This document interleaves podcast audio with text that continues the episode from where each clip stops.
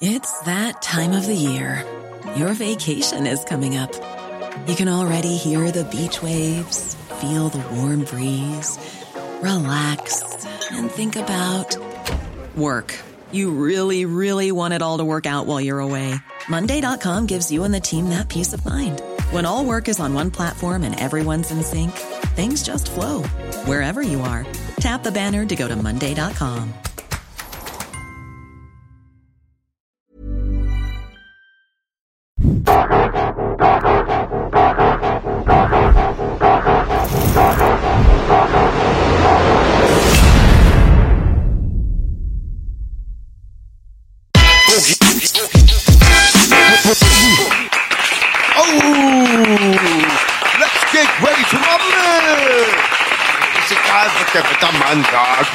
bin mit euch und es ist ein guter Tag, Baby! An diesem Tisch wird nicht Ah, Let's get ready to Power! Der Typ ist Mike Sauer. Gegenüber Charles Fleischhauer. Das erste Mal tat noch weh, das zweite Mal nicht mehr so sehr. Willkommen in der Hölle. Haha. Die Hölle sieht anders aus. Charles Das kennt glaube sich ich aus auch. damit. Äh, da sind definitiv äh, hübschere Menschen als ihr beide. Und als ich. Äh, Ja, Mann. Ja. Charles. Ja, ey, das war gleichzeitig. Wir sind Nicht Ray Sync. Charles, nicht ähm, Charlie Chaplin, sondern Charles, der Ex-Freimaurer. So sieht's aus. Ja, Mann. Zum zweiten Mal, jetzt mal solo. Letztes Mal mit dem Bruder Kayvan. Beste Grüße Richtung Köln. Grüße an Ladies, ich bin auch wieder solo. Ja, ähm, ist, äh, du, hast, du hast einen sehr interessanten Kanal, sehr interessanten Content, ja. Bist durch diese Ex-Freimaurerei-Geschichte dann auch mehr ins Gespräch gekommen, als vielleicht der ein oder andere es geschafft hätte, einfach nur mit historischem Content. Ich glaube, das war schon so eine Hook, ne? Was die Leute dann so ein bisschen gecatcht hat, um zu sagen, ey, weißt du was, der ist interessant, den hören wir mal zu. Was ich mich halt immer wieder gefragt habe, ist, Ex-Freimaurerei. Ich habe mir mal zum Beispiel dein Video in Bezug auf die Zauberflöte von Mozart mal angeschaut. Fand ich auf jeden Fall sehr aufschlussreich und sehr interessant. Da hat man es mit jemandem zu tun gehabt, der vielleicht ein bisschen zu offensiv damit umgegangen ist, aus äh, welchen Bereichen er gekommen ist und äh, dass Mozart nicht selbst zu 100 Prozent beteiligt war an der Erschaffung dieses Werkes, sondern dass andere Leute mitgespielt haben und was da die tiefere Bedeutung ist und so weiter. Okay, wo kriegt man das denn sonst, sag ich mal, hier in Deutschland äh, erklärt, gut erklärt, außer auf deinem Kanal? Aber wenn man die Geheimnisse und ähm, internen Strukturen und so weiter kommuniziert in der Öffentlichkeit oder zu offensiv wird, dann wird man ja ziemlich bestialisch ermordet und die ganzen Leichenteile landen dann irgendwo in allen Himmelsrichtungen. Warum sitzt du noch hier? Ja, ich warte noch drauf, dass ich in London an der Brücke hänge. ja. Du gehst Fallschirmspringen. Naja, es ist äh, die normale Freimaurerei, so wie sie jetzt für Normalsterbliche zugänglich ist, ist ein Verein, aus dem man normal austreten kann. Das passiert auch ständig, dass da Leute kommen und gehen. Das kriegt nur die Öffentlichkeit nicht mit. Äh, insofern ist es nichts Ungewöhnliches, wenn jemand ein paar Jahre Freimaurer ist und aus irgendeinem Grund da wieder austritt. Ähm, bisschen denn? Bist ja ein großer Mensch. ja, genau. nee, ich meine, es ist ja auch im Prinzip, bei Rockerclubs gibt's das ja auch. Also es ist natürlich theoretisch ein Bund fürs Leben, wie vielleicht auch eine Ehe, aber auch die kann geschieden werden. Ähm, die Geschichten, dass dann die Leute irgendwie umgebracht werden, weil sie ausgestiegen sind, das gehört zum großen Teil ins Reich der Mythen. Es gab natürlich schon diese Geschichte, es gab ja in Italien diese P2-Loge, das war ja wirklich so eine Art mafiöse Organisation und die mit Mafia und Bankgeschäften da irgendwie zu tun hatten. Da sind dann tatsächlich mal Leute ermordet worden, wobei ich das wirklich eher in den Bereich Mafiamorde verorten würde. So. Da ist auch viel mit organisierter Kriminalität, ne? Also ich habe mal gehört sogar gehabt, dass der Gründer der äh, Mafia, dass der sogar irgendwie äh, verbandelt war mit Geheimgesellschaften und so weiter. War das nicht Giuseppe Mazzini? Nee, Ich glaube, die Mafia ist älter. Mazzini war auf, also muss man dazu sagen, muss man vielleicht ein bisschen historisch erklären. Italien war im 19. Jahrhundert kein, kein einheitlicher Staat wie heute, sondern aufgesplittert in verschiedene kleinere Staaten. Es gab irgendwie das Königreich Neapel, es gab Venedig, es gab den Kirchenstaat, Süditalien, so, und es gab eine Einigungsbewegung. Die Italiener wollten sich vereinigen zu einem Staat und da gab es dann mehrere Personen, die das eigentlich politisch hinter den Kulissen so als Revolutionäre über viele Jahre vorbereitet haben. Einer war Giuseppe Mazzini, der, und der war halt auch Freimaurer, musste dann noch ins Exil gehen, Italien verlassen, hat lange Jahre in London gelebt, auch naheliegend ist, mit welchen Kreisen er dann da wahrscheinlich zu tun hatte. Dann gab es noch einen anderen, Giuseppe Garibaldi. Das war so ein bisschen sowas wie der Che Guevara im 19. Jahrhundert. Also das war wirklich so der Revolutionär, der dann auch gekämpft hat, während Mazzini war mehr so der intellektuelle Kopf dahinter. Aber die waren alle Hochgrad-Freimaurer. Also die italienische Einigungsbewegung und diese Gründung dieses Staats war auf jeden Fall ein Werk der Freimaurerei. Das kann man, glaube ich, schon so sagen. Das ist auch historisch nachweisbar. Ist ja interessant. War Mazzini äh, irgendwie nicht auch offizieller Nachfolger von Adam Weishaupt? In mancherlei Hinsicht? Wurde das nicht so kommuniziert? Ja, das weiß ich jetzt nicht direkt. Also das, das, Adam Weishaupt ist dann wieder eine andere Geschichte, Illuminatenorden genau. und da gibt's unheimlich viele Gerüchte. Ne? Ja. Es gibt auf jeden Fall, ähm, gibt's ja auch diesen Briefverkehr zwischen Albert Pike, diesem ah. Hochgrad-Freimaurer aus den Südstaaten, der angeblich, wobei manche sagen, das ist gefälscht gewesen, so mit dem Mazzini so einen Briefverkehr hatte, wo sie dann über drei Welt, geplante Weltkriege gesprochen haben. Mhm. Wobei das wirklich historisch sehr, sehr strittig ist. Also da bewegen wir uns dann schon so im Bereich der Spekulation. Ach, ich habe zwei Fragen. Warte ganz kurz. Waren wir da nicht, äh, gab es diesen Brief nicht irgendwo in irgendeinem Museum sogar? Oder ist das jetzt wirklich nur Spekulatius? Ich, ich meine, das ist Spekulation. Also ich habe mich damit schon mit so ein paar Leuten unterhalten, die da historisch geforscht haben und da war eigentlich immer Konsens, dass das eigentlich eher eine, eine, ein Gerücht ist, könnte man Fake News nennen. Also Pike war aber eine sehr interessante Figur halt, ne? Dieses Morals und Dogma, was er geschrieben hat, das war ja schon so ein kleines Manifest für die damalige Zeit. Da haben sich viele, glaube ich, dran orientiert. Das wurde teilweise, glaube ich, sogar in amerikanischen Schulen oder Universitäten und so weiter, wurde das als Pflichtlektüre teilweise den Leuten näher gebracht. Von Albert Pike gibt's ja auch eine riesengroße Statue irgendwo im Central Park und äh, das war ja auch ein äh, kontroverserweise natürlich ein hochrangiges Mitglied des Ku Klux Klans und äh, ein Kriegs General quasi in diesen ganzen Unabhängigkeitskriegen. Also ist eine sehr interessante Figur, ne? Der Typ. Albert Pike ist super spannend. Ähm, man muss sich das einfach so vorstellen. Es, es gab im 19. Jahrhundert eigentlich internationalen Netz von Freimaurerlogen. Und diese Freimaurerlogen waren nicht direkt politisch. Es gab aber interessanterweise immer wieder dann Organisationen, die sie gegründet haben, die ähnlich organisiert waren, die dann aber revolutionäre politische Ziele verfolgt haben. In Frankreich beispielsweise die Jakobiner, ähm, in der italienischen äh, Bewegung, ähm, die, ich glaube, wie heißen die, Carbonari, glaube ich, oder ich verwechsel das immer. Es gibt Carbonara. noch die Carabin Carabinieri, oder das sind aber, glaube ich, die Polizisten mhm, dort. Richtig. Naja, auf jeden Fall, ähm, da gab es auch eine Organisation. Und in den amerikanischen Südstaaten, interessanterweise, gab es so einen Orden, der hieß Knights of the Golden Circle. Oh. Das ist hier sehr, sehr unbekannt. Und diese Knights of the Golden Circle waren so ein Geheimbund, ähnlich organisiert wie die Freimaurer, aber halt politisch. Und die hatten das Ziel, dass sich die Südstaaten der USA abspalten ah, okay. und äh, weite Teile, also Mexiko erobern, die Karibikstaaten wie Kuba erobern und die wollten dort ein Sklavenhalter-Imperium aufbauen. Also wirklich eine ganz krasse Geschichte, kaum bekannt in Deutschland. Und dann kam es dann ja auch zum amerikanischen Bürgerkrieg, Süd gegen Nordstaaten. Die Südstaaten waren dann unterlegen und diese, diese Order of the, ähm, diese Knights of the Golden Circle sind dann verschwunden und dann entstand der Ku Klux Klan. Und der Ku Klux Klan war, war mit hoher Wahrscheinlichkeit sowas wie die Nachfolgeorganisation. Und ähm, da streiten sich ein bisschen die Quellen, ob Albert Pike Mitbegründer war des Ku Klux Klan. Aber als ein Südstaatengeneral, als ein Befürworter der Sklaverei hatte er ganz sicher, er war ja eine große Nummer, also auch politisch, äh, mit diesen Organisationen zu tun.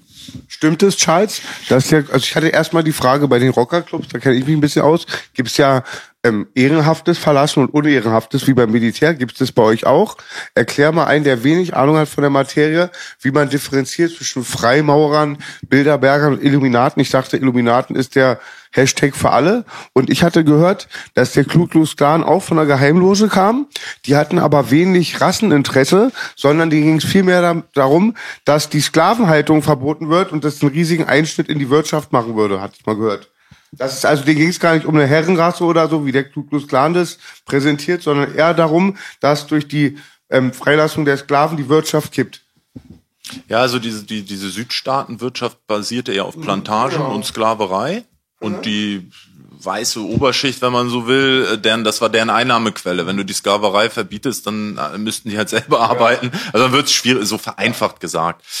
Ähm, der Ku Klux Klan könnte man sagen, war deren Lobbyorganisation. Man muss auch dazu sagen, es gab mehrere Ku Klux Klans. Wir, wir sprechen heute immer vom Ku Klux Klan und denken, das ist ein und dieselbe Sache. Es gab kurz nach diesem amerikanischen Bürgerkrieg einen Ku Klux Klan, der erste.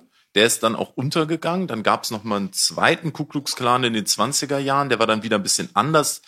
Und mittlerweile einen dritten, die Nachfolgeorganisation. Und dieser ursprüngliche Ku Klux Klan, der ist eigentlich historisch am interessantesten.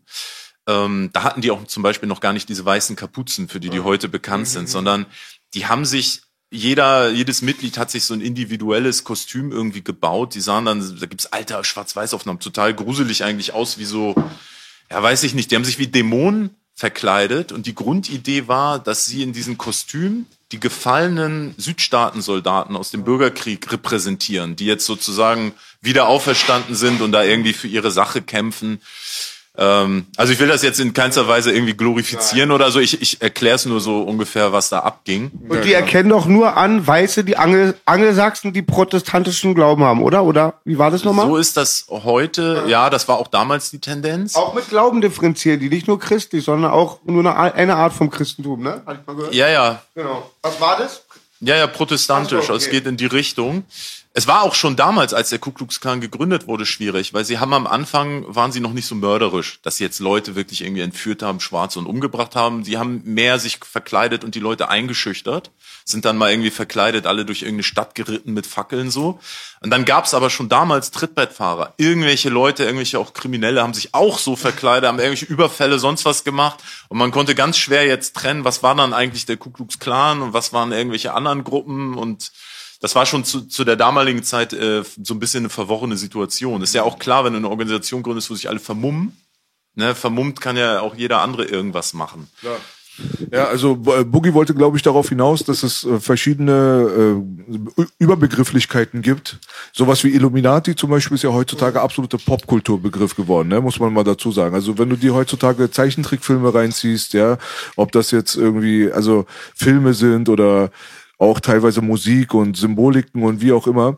Teilweise wird auch die Weltverschwörung, wenn die Leute die kommunizieren, vor allem in den, in, in den USA, wird unter dem Begriff Illuminati dann so zusammengefasst. Es gibt sogar irgendwelche Tonaufnahmen von irgendwelchen Leuten aus den 60er Jahren, die diesen Begriff dann immer wieder dafür benutzt haben, die, um die Weltverschwörung zu erklären, wo dann aber ganz andere Organisationen, offizielle Organisationen, dann wie zum Beispiel the Council on Foreign Relations oder der Club of Rome und so weiter, diese ganzen Geschichten, die wurden dann sogar zusammengefasst als die Illuminaten. Also es ist schon der mysteriöseste Begriff, Auf der da Fall. rumgeistert da draußen. Ne? Viele Mysterien ranken sich darum. Meiner Meinung nach ist das ein Begriff, der ein bisschen in die Irre führt, weil das so eine Vereinfachung ist. Es gab ja einen historischen Illuminatenorden im, im 18. Jahrhundert in Bayern. Diese Illuminaten wurden gegründet von Adam Weishaupt, der war ein Professor und der war eigentlich Radikalaufklärer. Das waren so damals diese Ideen, eigentlich Demokratie, Abschaffung des Adels, Abschaffung der Religion, das ging in diese Richtung. Also auch schon, was heute Zeitgeist ist, das haben die vorgedacht. Und Adam Weishaupt wollte eigentlich einen neuen Menschen kreieren. Aber dieser Orden wurde dann verboten, in den Untergrund gedrängt und dann verlieren sich die Spuren. Ähm, historisch, wenn man das jetzt genau analysiert, müsste man sagen, die sind verschwunden. So, die Verschwörungsszene sagt, nee, gar nicht. Die sind vielleicht nach Amerika weitergewandert. Die spielen eine große Rolle. Äh, Finde ich schwierig, weil es unheimlich viele solcher Orden gab. Bei den Illuminaten ist auch super interessant. Es gibt ja dieses ähm, berühmten Roman Frankenstein. Also jeder kennt Frankensteins Monster. Die wenigsten wissen, dahinter gibt es einen Roman eigentlich von diesem Film. Der ist so, ich glaube, um 1820 oder so geschrieben worden von Mary Shelley. Mary Shelley war eine schottische Autorin und die ist zusammen mit ihrem Mann, äh, das ist ganz spannend, ist die durch Deutschland gereist und hat in der Schweiz einen anderen Autor, Lord Byron, einen Engländer, besucht. Der hatte dort ein Schloss. Interessanterweise genau dort, wo jetzt das World Economic Forum tagt. Und auf ihrem Weg dahin durch Deutschland waren die auch in, ich glaube, Ingolstadt war das, dort, wo ähm, eben dieser Adam Weishaupt, der Gründer der Illuminaten, gewirkt hat. So und dann schreibt sie später dieses Buch Frankenstein. Und worum geht's bei Frankenstein? Frankenstein ist ein Doktor in Ingolstadt. Das ist eigentlich Adam Weishaupt und er erschafft einen neuen Menschen. Das ist dann dieses Frankensteins Monster. Ja. Und das ist eigentlich, eine, es geht's da gar nicht um eine Horrorgeschichte, sondern es ist eine Metapher für Adam Weishaupt, der mit seinem Illuminatenorden einen neuen Menschen kreieren wollte.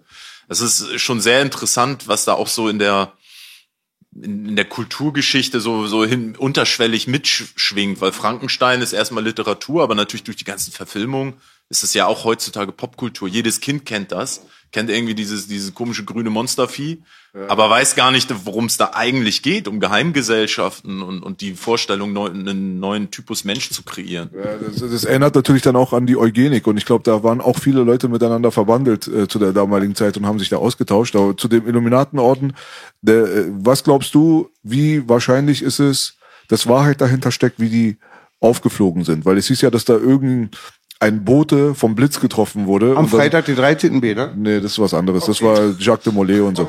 Aber da äh, ist irgendein Bote mit dem Blitz getroffen worden und äh, da wurden dann Dokumente gefunden, die eine Weltverschwörung beweisen sollten. Das kam in die Hände der bayerischen Polizei. Die bayerische Polizei hat dann den Illuminatenorden dann quasi geächtet und verboten. Was glaubst du, wie viel Wahrheit steckt dahinter? Schwierig zu sagen. Also Tatsache ist, die haben mit Sicherheit an einer Art politischem Umsturz gearbeitet. Und die, die Landesfürsten in Bayern und in anderen Staaten, die, die hatten tierisch Angst, weil ja parallel lief in Frankreich die französische Revolution. Äh, da wurde ein König mal eben enthauptet, da hat das Volk oder äh, zumindest scheinbar könnte man meinen, das Volk die Macht ergriffen.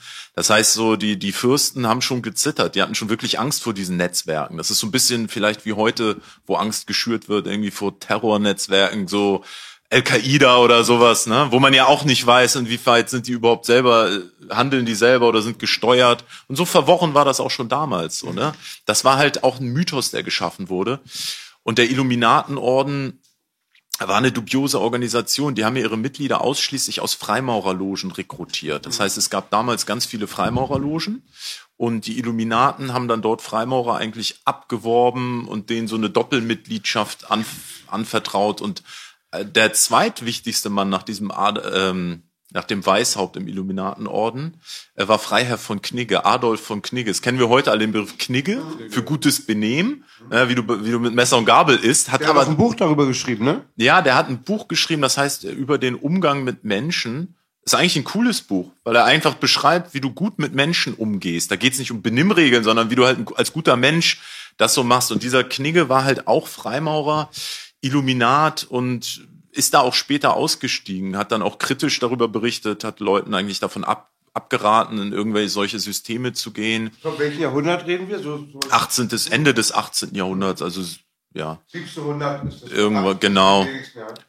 Und 1776, lustigerweise, ne? Das ist schon ein zentrales Jahr gewesen, wenn man sich mal die Gründung der USA anguckt. Mhm. Ja, ne? Das ist, das ist eigentlich diese heiße Phase. Man könnte sagen, zwischen 1700, den, ja, den 70ern, 1770, vielleicht bis, bis Napoleon, bis 1800. Da sind die ganzen politischen Umstürze. Da haben ein, viele solcher Logenorganisationen schon irgendwie was bewirkt. Da gehört dann auch diese Mozart-Geschichte rein. Ne? Ähm, jeder kennt jetzt natürlich Mozart irgendwie als Namen, als Komponist. Ist das, ist das wahrscheinlich hier auf dem Hip-Hop-Podcast nicht unbedingt das, was die Zuschauer alle sich so morgens reinziehen. Äh, Mozart erstmal. Aber Mozart selber war ja ein sehr interessanter Typ. Der war ja ein musikalisches Genie, galt als Kind, so schon als Wunderkind. Ähm, hochbegabter Mann.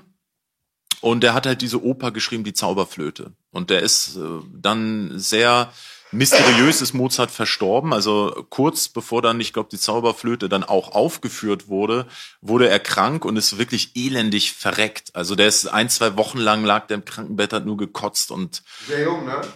Ja, ich glaube, nee, ich glaube nicht mal. Ich glaube, der war Mitte 30. Und man hat schon damals vermutet, dass er vergiftet worden ist. Das denke ich auch. Also ich denke, Mozart wurde aus dem Weg geräumt. Es gibt dann die Verschwörungstheorie, wo manche sagen, ja, weil der hat Freimaurergeheimnisse in dieser Oper verarbeitet.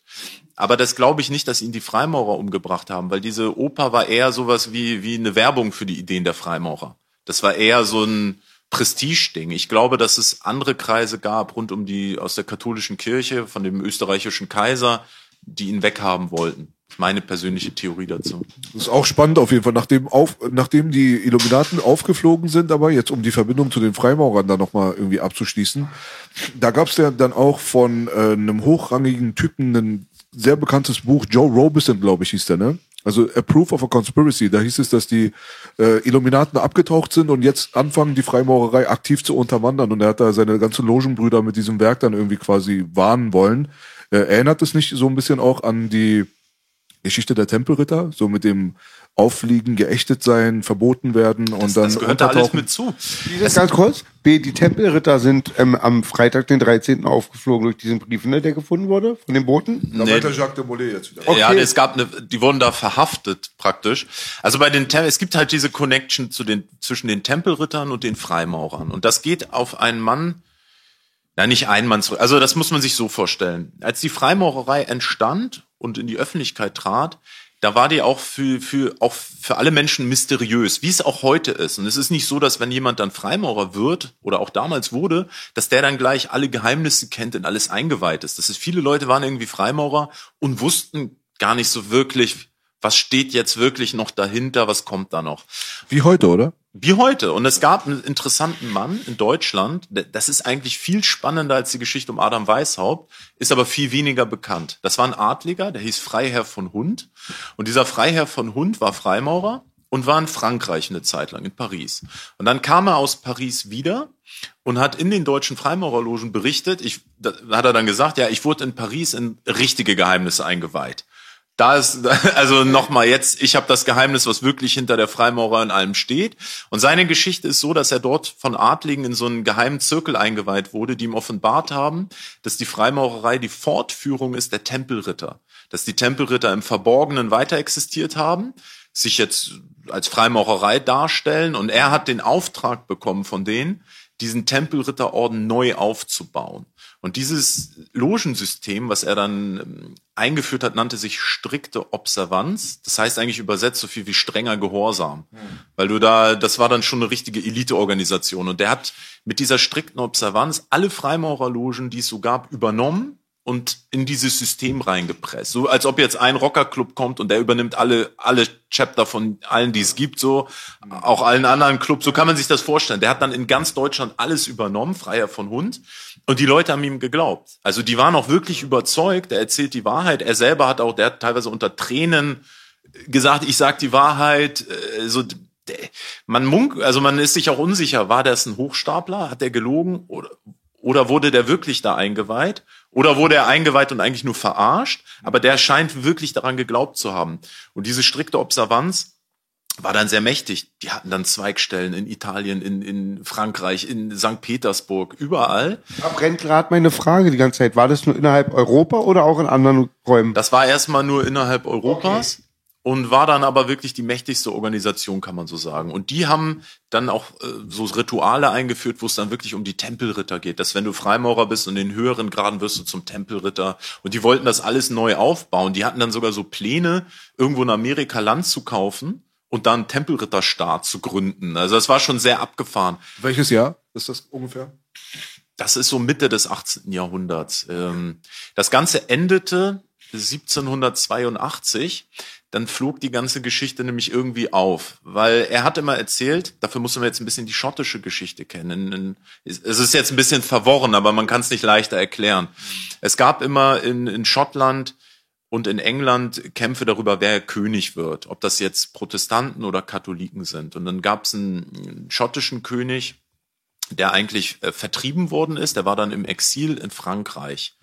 Und in dieser Geschichte und diese strikte Observanz hieß es halt immer, dass dieser Typ, ähm, dass er, also dieser schottische Exilkönig, dass er das, der Oberhaupt ist, das Oberhaupt ist von dieser Organisation. Und der ist dann irgendwann von, von Frankreich dann auch nach Italien gegangen. So, und in Deutschland haben die halt geglaubt, der Typ wäre eigentlich ihr Kopf, ihr geheimer Oberer im Ausland. Und irgendwann hat man dann mal einen Boten zu dem geschickt und hat den gefragt, ja, äh, wie ist denn das jetzt genau? Du bist ja eigentlich unser Chef, so, leitest dir unsere Organisation. Und der hat gesagt, ich weiß von nix. Was für, äh, also er hat gesagt, was, was für ein Tempelritterorden, was, was erzählt ihr mir da? Wie bei der Bundeswehr. Und man weiß jetzt halt auch nicht, hat der gelogen? Stimmt die Geschichte? War der der Kopf? Auf jeden Fall gab es dann in Deutschland eine große Krise. Dann haben die Freimaurer so Versam Generalversammlung einberufen, das Wilhelmsbader Konvent, und haben erstmal sich beraten. Ja, wurden wir von diesem Freier von Hund verarscht? Der hat unter Tränen gesagt, nein, ich habe euch die Wahrheit erzählt.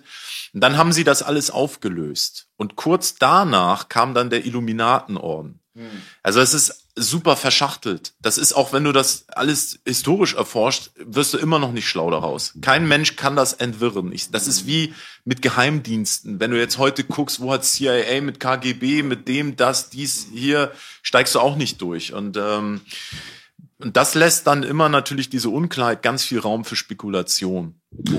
Ja, ja, auf jeden Fall. Also ich, ich kann mir gut vorstellen, dass es einige Leute da draußen gibt, die äh, elitär genug sind, um zu wissen, wie man diese Fragen dann auch akkurat beantwortet. Ich glaube nicht, dass es irgendwelche Geheimnisse gibt für, also dass niemand auf der Welt weiß, was passiert ist. Das kann ich mir nicht vorstellen. Ich Aber kann ja auch mal eine Anekdote erzählen, weil viele Leute, das höre ich auch immer als Kritik, die sagen dann, ja, Charles war bei den Freimaurern, aber er war da nur in den unteren Stufen. Er hat ja gar keine Ahnung.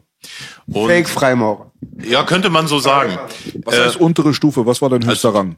Mein höchster Rang, ich hatte im York-Ritus den höchsten Grad Tempelritter. Also ich habe dieses System bis zum Ende durchlaufen. Jetzt ist es aber so, wenn du Freimaurer wirst, dann stehen jedem Menschen diese ganzen Stufen offen. Dass ich da jetzt Hochgrad-Freimaurer war, ist nichts Ungewöhnliches und heißt nicht, dass ich deshalb mit, mit krassen Machtzirkeln zu tun hatte. Das heißt, es gibt eine Freimaurerei für ganz normale Leute, die können da auch bis in den höchsten Grad. Aber es gibt natürlich, und das, das behaupte ich jetzt mal, auch noch sehr elitärere Organisationen. Ein gutes Beispiel ist, es gibt den, gab den Verleger Axel Springer in Hamburg. Mhm. Ähm, Bildzeitung. Axel Springer muss ich nicht erklären. Mhm. Axel Springer war eine Zeit lang in Hamburg Freimaurer. Das ist auch bekannt, kannst, kannst du im Internet nachgoogeln. Ähm, und jetzt Ach, bitte, ist von welchen Jahr reden wir? Axel Springer ist doch gar nicht 100 Jahre höchstens, war? Ich weiß nicht, wann der Freimaurer war. Ich glaube in den 70ern, 80ern. Behaupte ich jetzt mal, vielleicht auch vorher. Weiß ich nicht genau. Also 1900. Ja, ja, okay. Axel Springer so. Ne? Das war nach dem Zweiten Weltkrieg.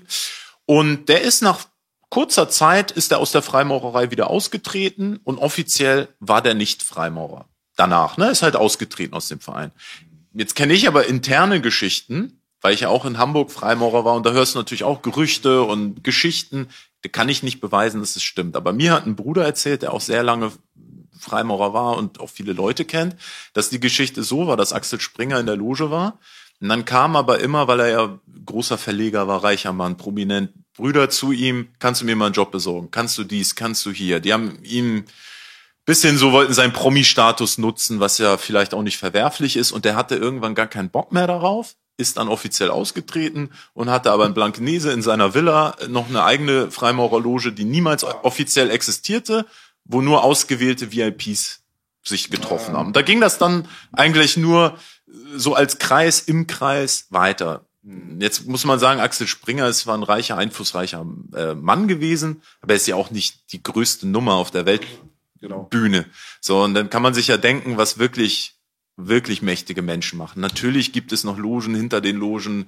Das hat dann aber nicht direkt mit diesen Hochgraden zu tun. Die Hochgrade sind jedem zugänglich. Mhm. Ja. Wir hören immer wieder, Charles, dass Leute aussteigen. Das verstehe ich immer, also jetzt bräuchte ich das nochmal erklärt. Man kann ja, hat ja die Frage, gibt es da auch welche, die unehrenhaft aussteigen und was gibt es dann für Konsequenzen für die? Da gibt es eigentlich keine Konsequenzen. Nein? Äh, Musst du nicht so ein Gelübde oder irgendwas machen? Äh, es gibt in der Freimaurerei Gelöbnisse und Schwüre, nur muss man sich vorstellen, die, das ist ja ein mystischer Bund, die machst du vor Gott. So, also da kommt dann keiner und, und schneidet dir die Kehle durch. Es gibt Leute, die aus verschiedenen Gründen ausgeschlossen werden, die sind dann einfach nur gesperrt. Ja, dass, dass die nicht, du fliegst in Hamburg aus der Loge und dann könntest du ja theoretisch äh, nach Rom gehen und sagen, hier, ich möchte hier auch eintreten.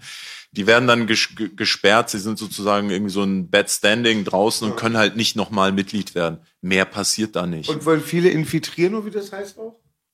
Also, dass sie sich bewusst da anmelden und halt von einer anderen Organisation sind oder so? Mit Sicherheit. Also, ich denke, es gibt ja auch von der katholischen Kirche äh, sogar, so zum Beispiel in Orden Opus Dei, so ein bisschen so Organisationen, die auch so logenartig sind oder so geheimbündlerisch. Ich bin mir sicher, dass die sich auch gegenseitig unterwandern. Viele Leute schnuppern auch aus Wirtschaftsinteressen in irgendwelche Logen, wollen Freimaurer werden und denken, jetzt habe ich das krasse Verkaufsnetzwerk, weil ich Vertriebler bin oder die krasse Connection.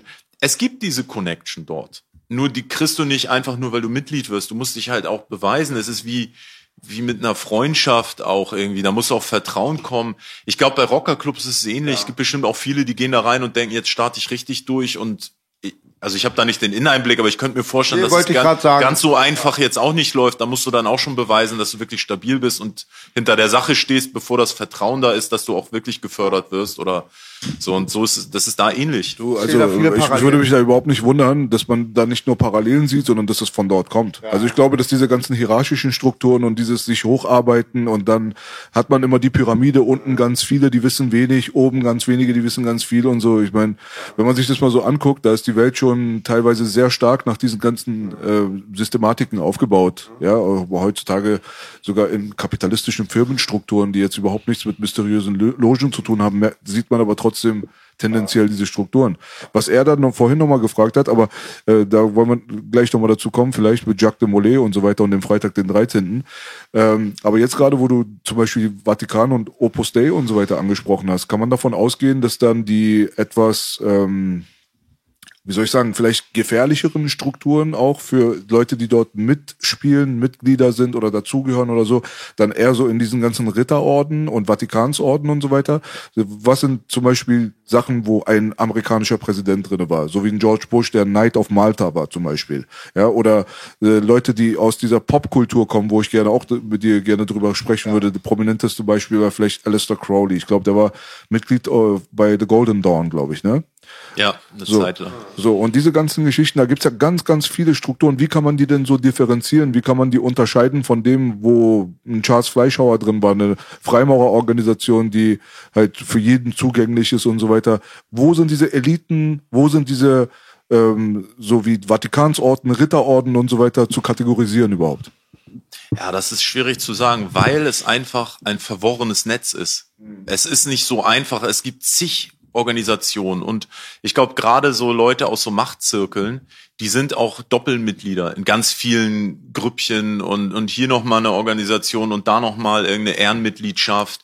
Und die sind dann halt einfach super verbandelt überall. Ähm, ich, ich selbst war in der, sag ich jetzt mal, normalen Freimaurerei in Deutschland Mitglied, wo jeder hin kann, theoretisch. Ähm, es ist kein Problem, da reinzukommen. Das ist jetzt nicht die Riesenhürde. Früher war das mal anders. Also ich wäre vor 80 Jahren bestimmt, hätte mich keine, hätte mich da keiner als Freimaurer aufgenommen. Das hat sich halt geändert. Ähm, die ganzen Eliten und, und solche Leute, die, ich meine, die haben natürlich eh ihre Netzwerke. Die brauchen dafür jetzt nicht speziell nochmal eine Freimaurerloge, um sich irgendwie im Milliardärsclub zu treffen. Das muss man ja auch mal dazu sagen. Da ist auch viel mit den Universitäten, ne? Da sind ja auch dann diese ganzen Skull and Bones und wie auch immer. Ja, also ob man in Harvard oder Yale oder wie auch immer, man kommt ja auch an diese ganzen Geheimbundstrukturen ja äh, mehr oder weniger gar nicht vorbei, oder?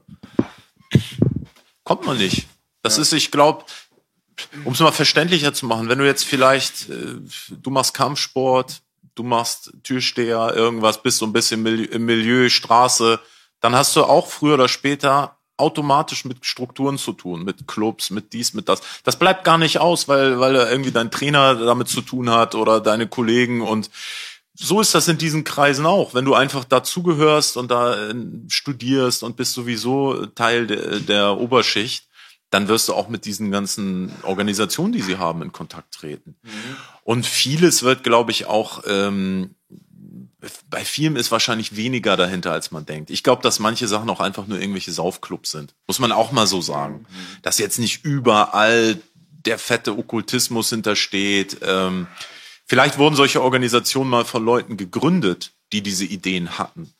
Ja, aber ich glaube, dass ganz viel sich da auch verwässert. Das kommt einfach aus dem Grund heraus. Du hast jetzt einen okkulten Orden. Das ist ja, könnte man auch sagen, eine religiöse Institution. Dann hast du am Anfang Leute, die darauf Bock haben, die wollen Mystik, die wollen Geheimnisse, Magie und solche Sachen. Aber nach in der zweiten Generation hast du nur noch Leute, die wollen das Image, die wollen äh, auch irgendwie sich das in so einen Stecker an, ans Jackett hängen. Mhm. Dann hast du Leute, die wollen vielleicht nur Macht oder Geld und dann stirbt eigentlich die Grundidee. Das Ganze verwässert immer mehr und das, das ist bei vielen solchen Organisationen so. Dürft ihr bei Konflikten, habt ihr auch wie die Clubs halt so eine so ein Gelübde, Verschwiegenheit oder wenn du mit einem Freimaurer in Konflikt gehst, habt ihr einen Friedensschlichter oder wird das Ganze also mal... Es gibt so interne Ehrengerichte. Mhm. Ähm, ja, da gibt's auch viele Konflikte, natürlich. Jetzt muss man dazu sagen, das Ganze ist recht gutbürgerlich, also die, da hauen sie sich nicht in die Fresse oder so, sondern wollen dann vielleicht nichts mehr miteinander zu tun haben. Aber entscheidet es ein Richter oder gehen die nochmal zur Justiz, zu der öffentlichen? Es, eigentlich wird das intern geregelt, aber es gibt Leute, die das auch tatsächlich dann über Gerichte klären, Vereinsrecht, äh, irgendeiner, der ausgetreten ist und sagt, hier, ich scheiße auf die Regeln, ich verklag euch jetzt einfach. Gibt's alles. Gibt auch viele Richter, habe ich gehört, ne? Also in der Justizapparat sind auch Freimaurer. Oder? Kann es? Auf das? jeden Fall, ja. ja. Ähm, wobei auch wirklich Freimaurer von ganz normalsterblichen, äh, ich, ich kenne auch den Gärtner von nebenan, der Freimaurer ist. Ja. So, ne? Äh, ich habe auch Freimaurer kennengelernt, die waren Türsteher auf dem Kiez in Hamburg. Ich habe also, es ja. gibt wirklich überall äh, Leute, die damit zu tun haben. In Berlin gab es wohl einen, den kannte mein Vater, einen Sportlehrer, einen Boxtrainer, der Immigrantenhintergrund auch hatte. Da habe ich erstmal so gepeilt, dass es von jeder Religion sowas gibt. Ja, was zum Beispiel auch interessant ist, ich war ja überwiegend in Hamburg in den Logen. So, Hamburg ist jetzt kein politisches Zentrum, ist ja eher so eine Hafenwirtschaftsstadt. Und dann war ich irgendwann mal in Berlin zu Besuch, habe da eine Loge mir angeguckt, als ich Freimaurer war. Und das erste, womit die mich da vollgetextet haben, äh, war irgendwie, ja, ich bin in einer großen Partei und guck mal, der Bruder ist in einer anderen Partei. Also es war, ging gleich um so Parteipolitik. Mhm. Das war in Hamburg nie Thema. Und dann habe ich auch gedacht, guck mal, Berlin ist eine, auch ein Regierungssitz. Hier ist auch ein, andere, ein bisschen ein anderer Wind, der hier weht. Ähm, ich habe natürlich viele, sag ich mal, Gerüchte gehört. Jetzt bist du Freimaurer, dann unterhältst du dich mit vielen Brüdern, lernst die kennen, bist bei denen zu Hause die meisten haben nichts Spannendes erlebt, aber du lernst natürlich auch mal hin und wieder Leute kennen, die waren vielleicht mal im diplomatischen Dienst. So, und ich kannte einen, der war schon älter, der war, wie gesagt, im diplomatischen Dienst für die Bundesrepublik, der war, äh, wo war der überall? Ich glaube in Jugoslawien, in Brüssel, in Israel, der hat da überall mal in Botschaften gearbeitet, war schon im Ruhestand und der hat mir erzählt, dass das überall in diesen Zentren gibt's Logen und die äh, sind da schon in die Politik involviert. Also er hat mir erzählt, in, in Brüssel beispielsweise im Parlament, Wobei das ist jetzt wirklich Hörensagen. Ich gebe jetzt einfach nur mal wieder, was man mir mal einer erzählt hat. Ich nehme da jetzt keine Gewähr für, aber er hat gesagt, es gab auf jeden Fall ganz viele Logenbrüder und eine Lobby. Und es gab eine Gegengruppe, das war von der katholischen Kirche Leute vom Opus Dei. Ja. Innerhalb des Parlaments, wie so eine Struktur hinter der Struktur. Ja. So, und wahrscheinlich gab es auch andere Gruppen. Ja. Ähm, okay, das ist natürlich ja dann man merkt, warum die Sache so mysteriös ist. Ne? Die Sache wird auch, wenn du Freimaurer wirst, nicht weniger Richtig. mysteriös, sondern dann fängt's erst an. Das, ja. also du kannst da auch Jahrzehnte Mitglied sein und steigst trotzdem nicht durch, weder durch die ganze Struktur noch durch die ganzen Rituale. Ich war halt jemand, ich bin da relativ jung rein mit 25, da war ich noch Student. Mir war auch klar, äh, ich werde hier nicht irgendwie äh, Elite Politloge äh, reinkommen und dann mit dem US-Präsidenten Kaffee trinken. Und das war auch nicht meine Ambition. Ich habe mich wirklich für diese Esoterik interessiert, für die Ritualistik. Und das, das war immer, wofür ich gebrannt habe. Ich wollte diese Mysterien er, ergründen, was da so hintersteckt. Ich fand das geil. So habe ich dann ja auch später mein Buch darüber geschrieben.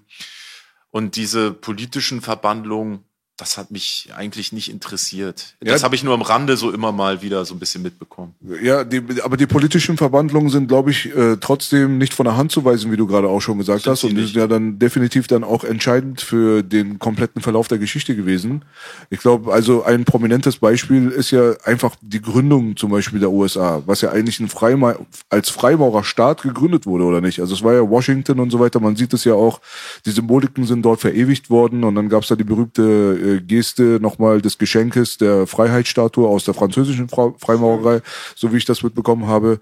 Auf der anderen Seite, wie gesagt, sind wir jetzt mittlerweile so weit, bis die Sache so verworren ist, dass man in Zeichentrickfilmen und so weiter die ganze Zeit Illuminati, Illuminati hört und so ein Zeug, so dass man jetzt nur vielleicht noch ein bisschen weniger sogar durchblickt äh, durch diesen ganzen Informationsüberschuss, was auch natürlich äh, ein, ein Punkt war, der vielleicht ganz wichtig war, war der Film Da Vinci Code und dann auch nochmal der also für die Popkultur, für die Allgemeinheit, ja, weil es war ja früher immer so ein bisschen Tabuthema, Geheimnisse, bla bla bla. Aber dann kam das dann durch Hollywood und durch dies und das. Da kam der Da Vinci Code raus, da kam der Nachfolger, der hieß auch Illuminati mit Tom Hanks dann raus.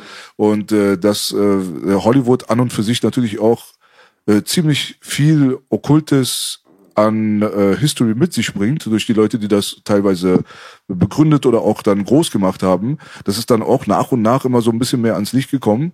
Nur äh, interessant war, dass man mit dieser christlichen Komponente dann immer die Verbindung halt immer gehabt hat. Wenn man sich den Da Vinci Code jetzt anguckt, den Film Illuminati anguckt und so, worum geht es dort? Da geht es ja eigentlich darum, dass man das letzte Abendmahl analysiert und schaut, ne, hatte Jesus vielleicht äh, wirklich Nachfahren, hat er Kinder bekommen?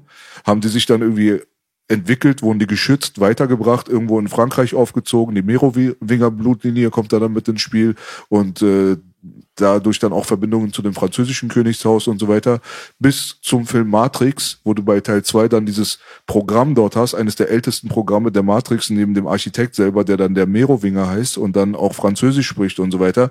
Also da sind so überall so Bruchstückchen, so wie kleine Brothäppchen, die auf den Boden geworfen werden, wo das Täubchen dann immer hinterherlaufen kann und vielleicht runterkommt in den Hasenbau. Ne? Für wie realistisch empfindest du überhaupt die Möglichkeit, dass sowas wirklich zentraler Punkt dieser ganzen Geschichte war, die Jesusfigur, Nachfahren, dieses ganze Zeugs? Krasse Frage. Ja, kann man auch nicht kurz beantworten, aber grundsätzlich für sehr möglich. Ich, ich beschäftige mich ja auch auf meinem Kanal in Videos, die ich mache, eben mit diesen verborgenen Aspekten von Geschichte und versuche da auch diese Sachen irgendwie so rauszufinden und zu analysieren. USA, super spannend. Die USA wurden, kann man eigentlich sagen, durch die Freimaurer gegründet. Und wenn wir uns Washington angucken, heute ist Washington eine Großstadt als Washington aufgebaut wurde, war, da, war das eigentlich nur ein Regierungsbezirk. Ich habe es mal einen Kultplatz genannt. Also die haben ein Gebiet definiert in quadratischer Form, das haben sie District of Columbia genannt. Gehe ich gleich mal drauf ein, was, was da eigentlich hintersteckt. Also der Distrikt der Columbia. Ich werde mal gleich erklären, was das ist. Und dort sollte jetzt der Regierungssitz entstehen. Und da haben die im Prinzip ein paar Straßen im Niemandsland gebaut und dann ihre Regierungsgebäude und drumherum war eine kleine Siedlung für die Regierungsbeamten. Da, da, da war noch überhaupt nicht abzusehen, dass das mal eine Millionenstadt wird. Mhm. Ähm, das war eigentlich so wie, wie, wie die Pyramiden in, der Wüste, das steht da irgendwo eigentlich äh, in der Wildnis, könnte man fast schon sagen. Mhm. Und Sie haben dort diese Regierungsgebäude eigentlich wie Tempel gebaut. Also das, das Kapitol, das Weiße Haus, und ähm, das Kapitol, da, das ist der, dieser Göttin der Freiheit gewidmet, diese Columbia nennen. Also es war früher so, dass jeder, jedes Land hatte eine Göttin. Zum Beispiel in Deutschland die Germania, gibt es alte aus dem Kaiserreich alte Deutsch, äh, Darstellungen. Dann haben die Briten, äh, haben die Britannia, die Schweiz hat die Helvetia. So gibt's immer so eine Göttin, die dieses Land repräsentiert. So, und die Amerikaner wollten auch sowas haben. Und man müsste dann ja meinen, dann müsste deren Göttin irgendwie Amerikaner oder so heißen. Und sie hieß dann aber Columbia. Und äh, diese Columbia ist nichts anderes eigentlich als die, die griechische Göttin Athena, die Göttin der Weisheit. Und Athena oder bei den Römern hieß die Minerva, die hat immer eine Eule.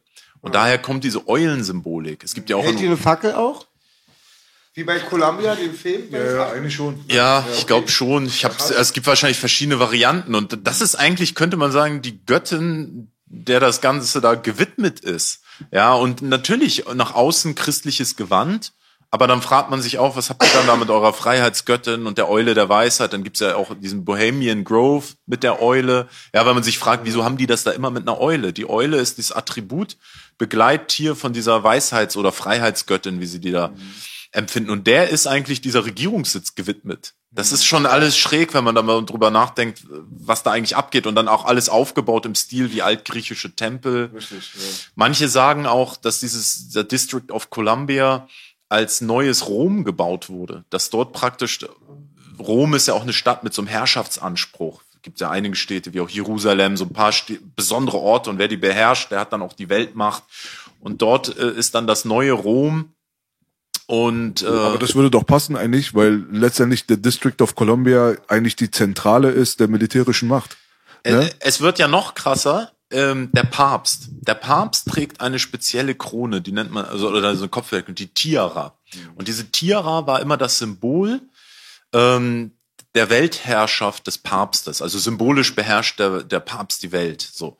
Und ähm, nach dem Zweiten Vatikanischen Konzil in den 60er Jahren, wo die katholische Kirche umgekrempelt wurde, hat der Papst aufgehört, diese Tiere zu tragen. So. Und die ist jetzt nun ausgerechnet dann irgendwie den Amerikanern, ich glaube, geschenkt worden und ist jetzt in, eben in Washington.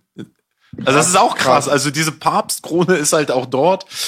Ähm, und das sind so diese kleinen Details, wo man jetzt. Aber ursprünglich aus Ägypten könnte man sagen, ist so eine Art Pharaonenbedeckung, wenn man so will, oder aus dem alten Babylon. Die Wurzeln gehen dann ja immer, immer weiter zurück. Wenn man diese Spur verfolgt, ist es wie so eine Perlenkette und man kommt zu diesen ganzen Hochkulturen und verborgenen Geschichten. In, in Berlin sagt man, wer Langwitz beherrscht, beherrscht die Welt. Ich wollte aber ganz wichtig, bestimmt voll naiv die Frage, aber halt, Amerika wurde ja halt ähm, nicht entdeckt, sondern besetzt oder halt, da gab es ja Ureinwohner. Sind die alle schon so, wie man sich das heutzutage oder auch früher, wenn man nachgefragt hat, vorstellt, mit diesem bestialischen Mindset runtergefahren, wir machen die Kultur kaputt und besetzen das Land oder waren die zum Teil naiv?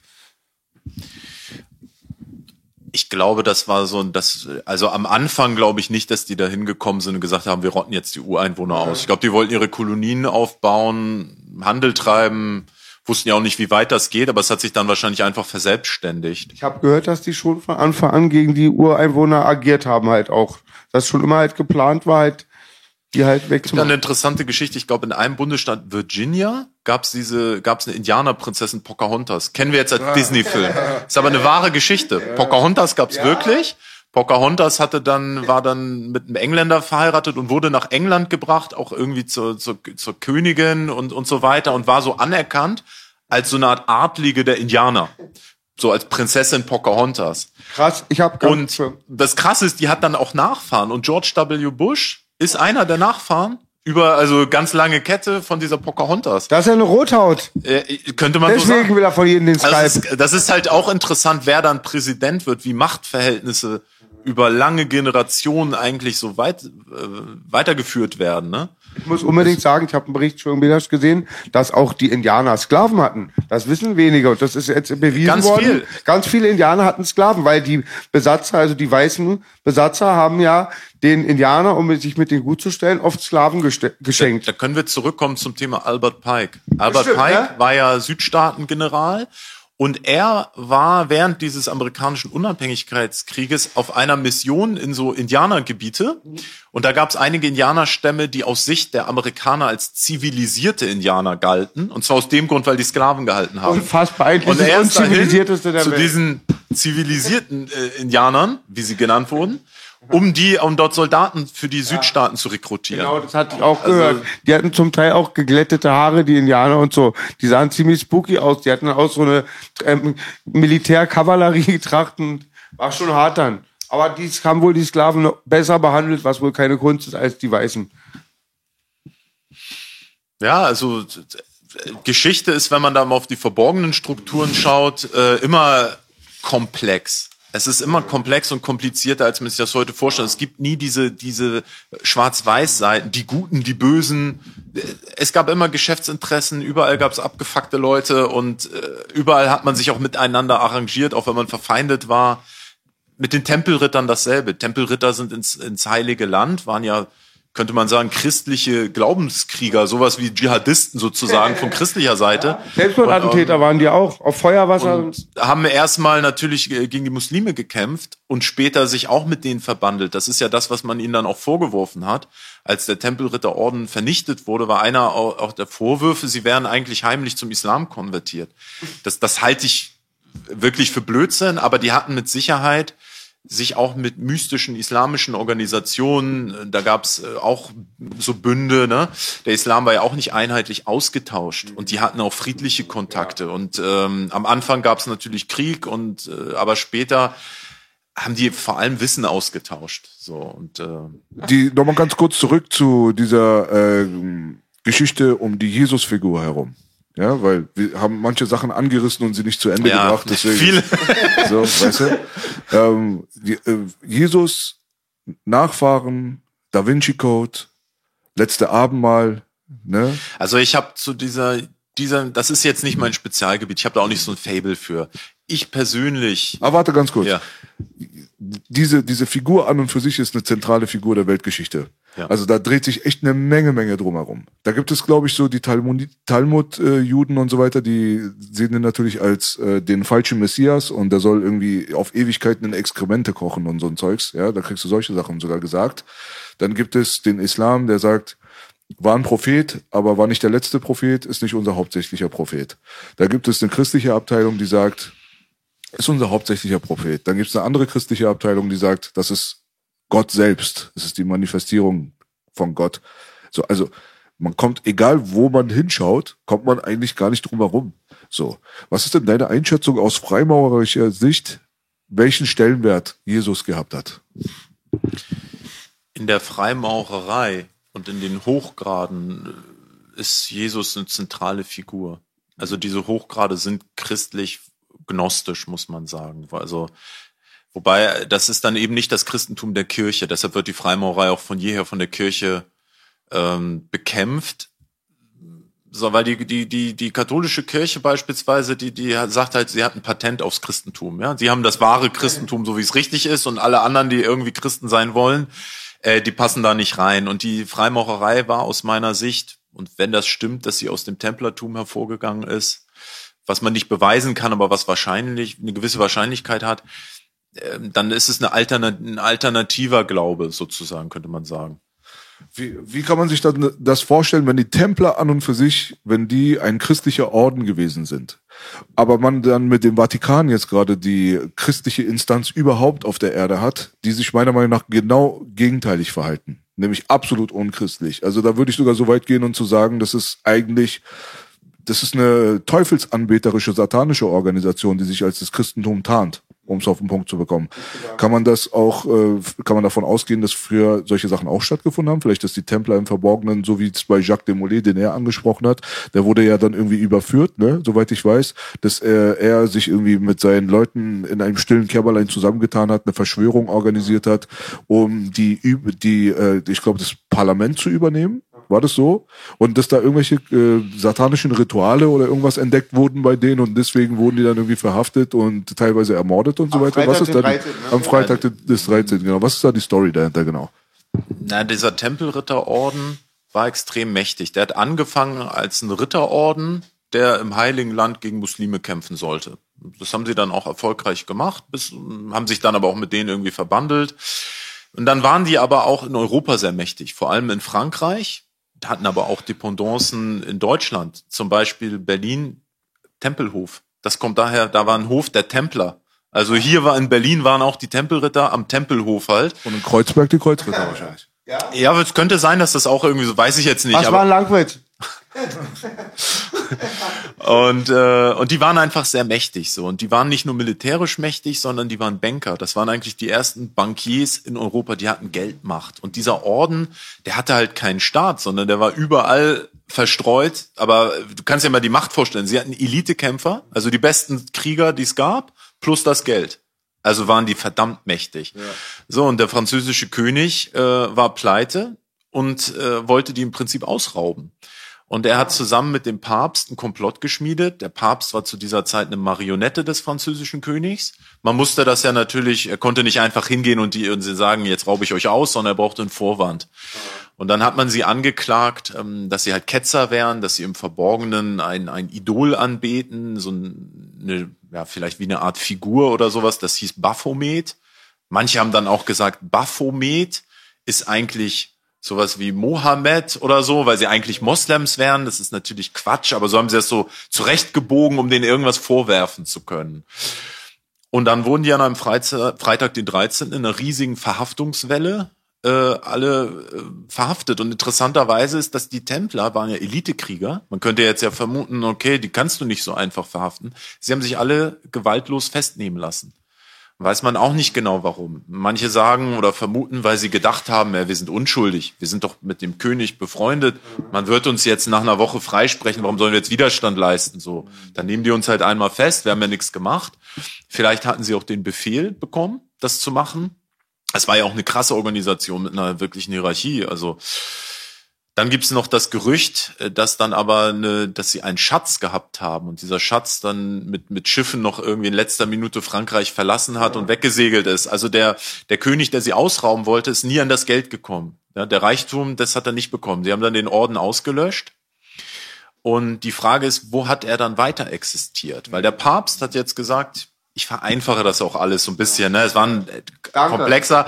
Aber der Papst hat gesagt, so die sind jetzt eine verbotene Organisation europaweit, die müsst ihr überall platt machen. Der französische König, der das initiiert hat, hat gesagt, geil, machen wir. Kundenverbot. Dann gab es auch andere. In Spanien hat der König gesagt, gar nichts mache ich. Ich verhafte hier keine Templer. So, das heißt, die konnten dort auch noch weiter existieren unter anderem Namen. Dann gibt's auch die, die Geschichte, dass die Templer nach, äh, nach Schottland geflohen sind, weil der schottische König war im Streit mit dem Papst. Der hat eh gesagt, was der Papst sagt, der kann mich mal am Arsch lecken. Ich mache hier mein eigenes Ding. Äh, und dass die dort Zuflucht gesucht haben. Und das ist dann halt die Geschichte, dass sie in Schottland dann, weil dort auch die Freimaurerei entstand, äh, im Verborgenen gewirkt haben. Es gibt auch einen, so einen Historiker, der hat ein Buch geschrieben, wo er behauptet, dass der Staat Portugal, der Portugal entstand auch in dieser Zeit als Königreich von Tempelrittern aus Spanien gegründet worden ist. Und das ist insofern interessant, weil Spanien und Portugal sind die Staaten, die mit diesen Entdeckungsfahrten anfangen. Kolumbus und Vasco da Gama. Und äh, wenn man mal schaut, mit was dann auf dem Segel von Kolumbus Schiffen war, ja, das Templer, rotes Templerkreuz. War eine Großmacht damals, war? Genau, die sind dann zur Großmacht geworden und es gibt halt auch die Theorien, dass dann eben diese Entdeckungsfahrten, die die Spanier und Portugiesen gemacht haben, mit damit zusammenhängen, weil da die Tempelritter mit auch mit ihrem Wissen und Know-how äh, hingekommen sind. Das ist aber alles spekulativ. Also jetzt ein Geschichtsprofessor von der Uni würde jetzt sagen, der Charles erzählt wirklich nur Scheiße. Äh, das sind halt diese ganzen historischen Verschwörungstheorien. Aber wo wo ich sage, da sind interessante Spuren. Ich wollte mal sagen, wenn wir wenn wir es wie so ein Verbrechen angucken wie ein Mordfall, dann haben wir keine Beweise, aber wir haben Indizien. Wir können aus den Indizien vielleicht Schlüsse ziehen und, und uns irgendwie so unseren Teil denken. Aber wir müssen natürlich auch auf dem Boden der Tatsachen bleiben. Bewiesen ist davon gar nichts. Ich erzähle jetzt einfach nur spannende Theorien, die es dazu gibt. Also Stimmt es, dass die Bankgeschäfte auch schon mit Betrug zu tun hatten, dass es immer um so Fahrten ging und die haben immer gesagt, auf dem Hinweg werdet ihr überfallen oder haben selber Räuber geschickt und haben dann da, dann konnten die Leute reisen ohne Geld und konnten das da am nächsten Ort erhalten und für einen Zins. Ist das richtig? Also das, das weiß ich jetzt direkt nicht, aber ist naheliegend. Ne? Ich glaube, Leute haben schon immer beschissen und verarscht. Andere spannende Geschichte ist, es gab ja noch andere Ritterorden, außer die Templer. Und ein sehr bekannter Ritterorden sind die Deutschritter. Ja, die Templer waren überwiegend in Frankreich. In Deutschland gab es den Teutonischen Ritterorden. Und man vermutet auch, dass viele Templer dort rüber geflohen sind und dann gesagt haben, ja, unser Club wurde verboten. Also stell dir mal vor, man verbietet die Hells Angels komplett und dann die letzten Überlebenden gehen dann doch zu den Banditos, so ungefähr, weißt du, so, um überhaupt noch irgendwie ihr Ding weiterzumachen. So, so könnte man sich das vorstellen, ne? Templer. Malteser auch, ne? Die sind auch ein großer Orden. Malteser sind auch ein großer Orden. Die waren aber wahrscheinlich wirklich die Feinde der Templer. Warum? Viele Besitzungen, weil die Templer waren ja, wie gesagt, super reich. Die hatten überall ihre Höfe, ihre Burgen und so weiter. Das wurde dann dem Papst, vom Papst den Maltesern gegeben. Also die haben die beerbt. Mhm. Und es gab in, im 14. Jahrhundert in England so eine Revolution, so eine Bauernaufstand. Und ein, ein, amerikanischer Historiker, der hat mal ein Buch geschrieben, das hieß Born in Blood, geboren aus Blut. Und da ging's, geht's um die Templer und Freimaurer. Und der vermutet, dass dieser Bauernaufstand in England von Tempelrittern organisiert wurde aus Schottland. Warum? Die Bauern haben komischerweise dann immer äh, Besitzungen dieser der Johanniter des Johanniterordens äh, oder Malteserordens äh, besser gesagt. Und ich war die ganze Zeit äh, bei angegriffen und und man könnte fast schon sagen wie so eine Racheaktion. So ist zumindest da die Vermutung. Ich wollte dich fragen, richtig, weil du hast ja Malteser gesagt, das ist ja immer noch ein ähm, Hilfs, der hilft der Hilfsbedürftige so angeblich und wollte fragen auch die Johanniter, kann es sein, dass das auch ein Tempelorden war?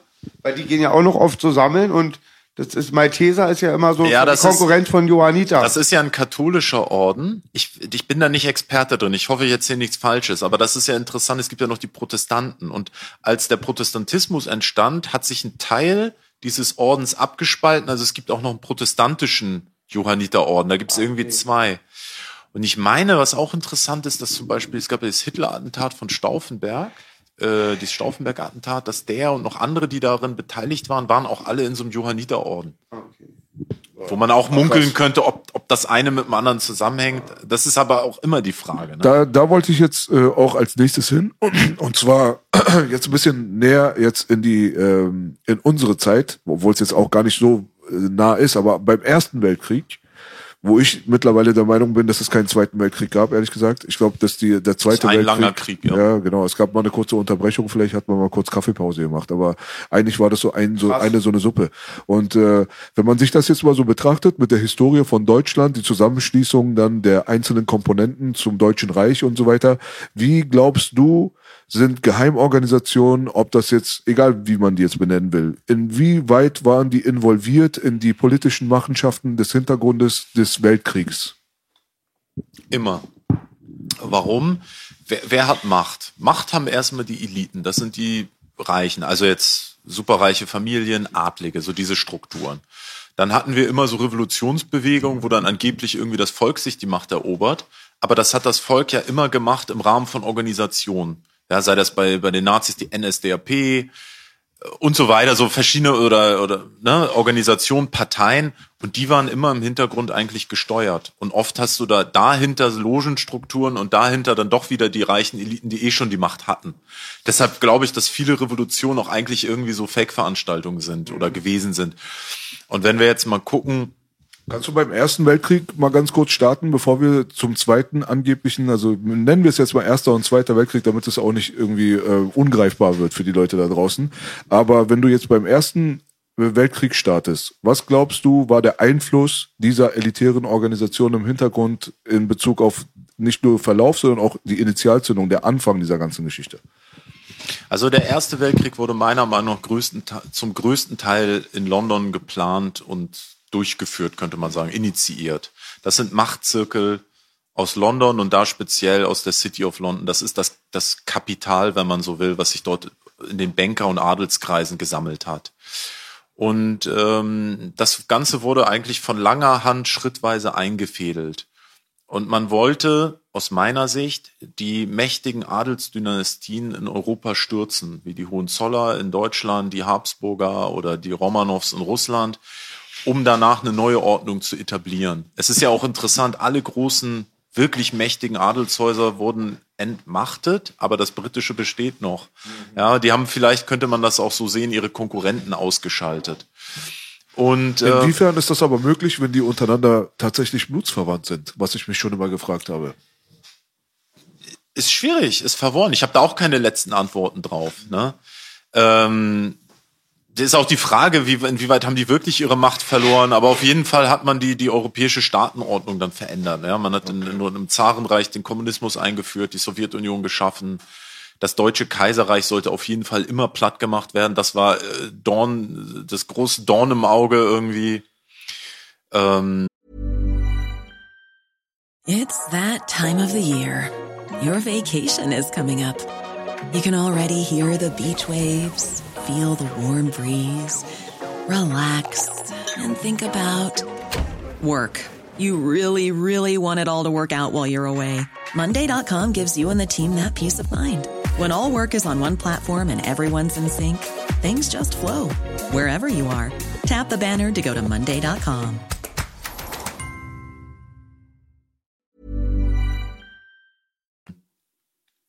Man hatte zum Beispiel in Österreich Ungarn, das war ja so ein Großstaat, also zu Österreich gehört noch Ungarn, Tschechien, das war so ein, diese K&K-Monarchie hieß das. Da hatten, äh, da hatten die Briten schon vor dem Ersten Weltkrieg eine Bank gegründet, die Anglo-Austria Bank. Und die hat im Hintergrund eigentlich schon dieses Land noch vor dem Krieg finanziell übernommen. Da ist dann auch der, der, der Staat Liechtenstein mit verbandelt, ne? wenn man mal überlegt, warum gibt es diesen Zwergstaat Liechtenstein? Das ist so ein kleiner Flecken, ist ein eigenständiger Staat mit 20.000 Einwohnern. Wieso besteht der? Wieso gibt's den? Das ist ein Finanzzentrum, ja. Ähm, es, es ging um die Neustrukturierung Europas. Es ist eigentlich dasselbe Projekt, was jetzt immer noch läuft. Das mhm. ist, war, deshalb haben wir jetzt auch den Ukraine-Krieg, deshalb haben wir die EU, die NATO, deshalb haben wir Masseneinwanderung. Also es sind ja alles Sachen, die, die Schritte sind auf dem größeren ähm, Programm, ja.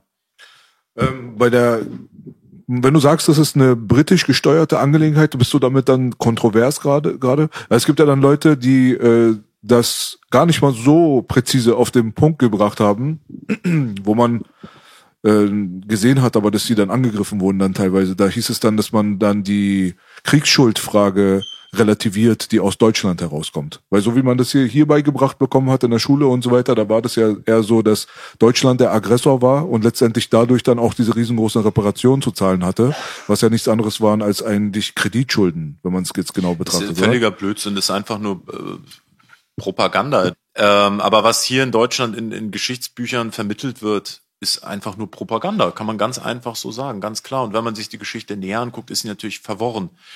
Ähm, die, die, die Briten oder die Machtzirkel dort waren immer Meister im Geheimdienst und der Diplomatie. Die waren einfach viel geschickter und besser vernetzt als die anderen. Die waren immer gut da drin, äh, auch die europäischen Mächte gegeneinander auszuspielen, so dass keiner stark genug wird. Und das haben sie vor dem Ersten Weltkrieg eigentlich auch gemacht. Und eine Kriegsschuld äh, ist, ich finde die Frage sowieso an sich äh, blöd, nicht jetzt von dir, sondern dass man überhaupt so Geschichte interpretiert mit Schuld. Hm. Schuld ist ein Begriff, der hat da überhaupt gar nichts zu suchen. Da sind Machtkonstellationen, die in irgendeiner Weise aufeinander wirken. Äh, ist so, stell dir mal vor, in der, in der Disco äh, fängt eine Schlägerei an und hinterher äh, schreibst ein Buch drüber mit der Disco-Schlägerei Schuld, weil irgendeiner, der daran beteiligt war, weißt der hat dann die Schuld für alle, was er alle gemacht hat. Ist ja auch Blödsinn. Ja, da sind Machtblöcke, die wollen alle nach oben, die konkurrieren und irgendwann entlädt sich diese Energie, dann gibt's Kriege. Also es ist ein Konflikt, der mehrere Parteien beinhaltet. Auf jeden Fall. Aber wo war dann der Anteil der Briten, wenn du das zusammenfassen kannst, anschaulich? Was war der, was war die, der Anteil, die Beteiligung von Deutschland? Was war der Anteil, die Beteiligung von zum Beispiel, sagen wir mal, der Geschichte, die mit Serbien und Österreich damals stattgefunden hat. Da müsste man jetzt sozusagen mal einmal erklären, was diese ganzen einzelnen Mächte wollten. Also Deutschland war im 19. Jahrhundert erstmal das gab es gar nicht. Es gab 30 kleine deutsche Staaten. Sachsen war ein Staat, Bayern war ein Staat, die Stadt Hamburg war ein eigener Staat. Es gab Preußen, das war der mächtigste Staat. Genau. Und dieses Preußen hat dann letzten Endes Deutschland vereinigt unter Ausschluss Österreichs. Also der Teil Deutschlands, der heute Österreich ist, der hat nicht dazugehört, weil die waren ein eigener Machtblock. Und dieses dann neu gegründete Deutsche Kaiserreich, das war einfach wirtschaftlich die aufstrebende Macht. So heute sagt man ja auch, China ist die Weltmacht von morgen. China wächst und boomt und alle sagen, oh krass, in 20 Jahren beherrschen uns die Chinesen. Das war damals Deutschland. Die Welt hat auf diesen neu gegründeten Staat geguckt und hatte Angst. Die Deutschen waren in jedem Bereich führend. Also bestes Militär, die meisten wissenschaftlichen Publikationen auf Deutsch, Architektur, Kunst. Es gab eigentlich nichts, wo Deutschland in dieser Zeit nicht die Nummer eins war. So, und das hat Angst und auch Neid geschürt. Und die Briten haben sich einfach äh, an einem an einer Hand ausgerechnet, wenn wir jetzt warten, bis dieses Deutschland immer mächtiger mächtiger wird, dann sind die halt mächtiger als wir. So, was kann man tun? Wir müssen die loswerden. Ne? So, ähm, das ist die eine Geschichte. Wer waren die Briten in dem Augenblick? Also was waren die Leute, wo du der Meinung sein würdest, dass sie die zentralen Figuren dieses Puppenspiels waren? Das sind aus meiner Sicht sind das die die Banken der City of London. Mhm es gab einen auch britischen Adligen, Cecil Rhodes, der hat auch übrigens in Südafrika gab es den Burenkrieg da ganz groß mitgemischt. Da haben sie ganz viel Gold äh, rauben wollen von den Buren. Das waren die niederländischen Siedler, die dort lebten. Wann war der nochmal, der Burenkrieg? Oh, genaue Zahlen weiß ich nicht, aber auch 19. Jahrhundert, ich glaube ah, Ende des 19. Jahrhunderts. Und ähm, da haben die Briten übrigens im Burenkrieg die ersten, Konzentrationslager gebaut. Da wurde das Konzentrationslager von den Briten erfunden. Die haben da gegen andere Kolonialmächte gekämpft oder gegen die Ureinwohner? Die Ureinwohner waren, waren die Afrika also ja. südafrikanischen Völker und die waren von den Niederländern beherrscht. Und diese Niederländer hießen Buchen, das heißt eigentlich nur Bauern. Und die haben da unheimlich viel Gold geschürft. Die haben Goldvorräte gehabt. Und die Briten haben sich gesagt, wir würden diese dieses Gold gern rauben und haben das dann in einem Krieg eigentlich erobert. Und das wurde initiiert ähm, von diesen Kreisen. Das sind Adels- und Finanzkreise. So, das habe ich ganz oft schon gehört, Charles, dass ähm, die Kolonialmächte England, also die Kolonialmacht England, die ersten KZs hatte vor, Eng vor Deutschland in Afrika. Ja. Und diese Adels- und Finanzkreise, bist du dann der Meinung, um das jetzt nochmal zu verdeutlichen, waren aber auch schon immer integriert, gesteuert oder vielleicht Teil von Geheimorganisationen im Hintergrund, wie Logen etc. pp? Das ist halt die spannende Frage. Sind das die Kräfte, die am Ende hinter den Logensystemen stehen? Oder stehen Logensysteme hinter diesen Leuten? genau. Ich weiß es nicht. Das ist die, eine super spannende Frage, wie das wirklich miteinander verbandelt ist. Was war vorher, das Ei oder das Huhn? Ja, ich mach mal gerne, ums vereinfacht. Vielleicht ist das auch so ein Ding, wie, wenn wir es jetzt mal mit Rockerclubs ver, äh, vergleichen, viele Rockerclubs sind auch im Rotlichtmilieu aktiv und dann fragt man so, ja, wann jetzt, sind die Zuhälter, weil die im Club sind oder sind Zuhälter und gehen dann in einen Club oder, also, was war jetzt vorher, aber irgendwie ist es miteinander verbandelt. Das eine scheint zum anderen irgendwie dazuzugehören. Und so ist das da halt auch. Ja, die interessante Frage, die sich da stellt, ist halt, wenn wir es jetzt mit elitären Finanzen, also Finanzkreisen, elitären Kreisen und so weiter in England gerade zu tun haben, die in diesem deutschen Kaiserreich eine Bedrohung quasi sehen, ja. Und äh, es aber so sein sollte, dass vielleicht, weil man weiß, dass sie Blutsverwandte waren teilweise untereinander, aber die dann zu einer vielleicht sogar hintergründigen, nicht so sichtbaren Organisationen sich zusammen sogar getan haben. Auch das ist letzten Endes denkbar. Es ist, ne? es gibt so viel abgefahrenes Zeug. Ähm, es gab ja zum Beispiel in Russland diese Figur Rasputin. Mhm. Kennt auch jeder den Namen Rasputin war so eine Art Wandermönch. Der war nicht richtiger Mönch, aber so ein, so ein sehr gläubiger Mann. Der ist durch Russland gepilgert angeblich war bis nach Jerusalem und, und Konstantinopel, das heutige Istanbul. Und irgendwann kam der nach St. Petersburg und ist in so Adelskreise rangekommen. Der hat oft einen weggesteckt, weil war so ein Ja, das, der hat da die ein oder andere Adelige ähm, auch beglückt. Viele zehn Parallelen. Manche, manche sagen auch die, die Zaren selbst. Und der hat halt, war so eine Art Geistheiler und soll angeblich den Sohn des Zaren, den, den Thronfolger, geheilt haben mit Gebeten. Der, der hatte eine Bluterkrankheit. Naja, lange Rede, kurzer Sinn. Dieser Rasputin war gegen einen Krieg mit Deutschland. Der war, und der hatte einen großen Einfluss auf den Zaren. Und es wurde mal ein Mordanschlag auf Rasputin verübt. Den hat er aber überlebt. Also beim zweiten Mordanschlag haben sie ihn getötet, beim ersten, den hat er überlebt. Und das war genau, als der Erste Weltkrieg ausbrach, kurz vorher. Und man vermutet, dass der britische Geheimdienst dahinter steckt, weil man ihn aus dem Weg räumen wollte, weil er jemand gewesen wäre, der dem Zaren ins Ohr geflüstert hätte, mach mal keinen Krieg mit Deutschland. Aha. Äh, und da hat man kurz mal vorher ein Attentat auf den verübt. Also diese ganzen Hintergrundstrukturen und auch Geheimdienste und äh, das, das ist so verworren, da kann kein Mensch mehr durchsteigen. Und später hat der gute Rasputin dann nochmal eine Verewigung bekommen von Bonnie M. Ne? Das muss man natürlich dann auch anmerken. Ne? Der gute Rasputin hat es einfach in die Disco-Musik der 70er Jahre geschafft. Ja? Sing mal die Melodie, ich das auf dem Schirm Ra, ra, Rasputin, Lover ah, of the Russian Queen. Ja. ja? ja. Und, äh, kurze Zeit später ist dieses Flugzeug dann auch abgestürzt. Rest in Peace am Bonnier, war eine krasse äh, Band. Aber kommen wir mal zurück zum Ursprung. Ähm, wir sind jetzt gerade beim Ersten Weltkrieg.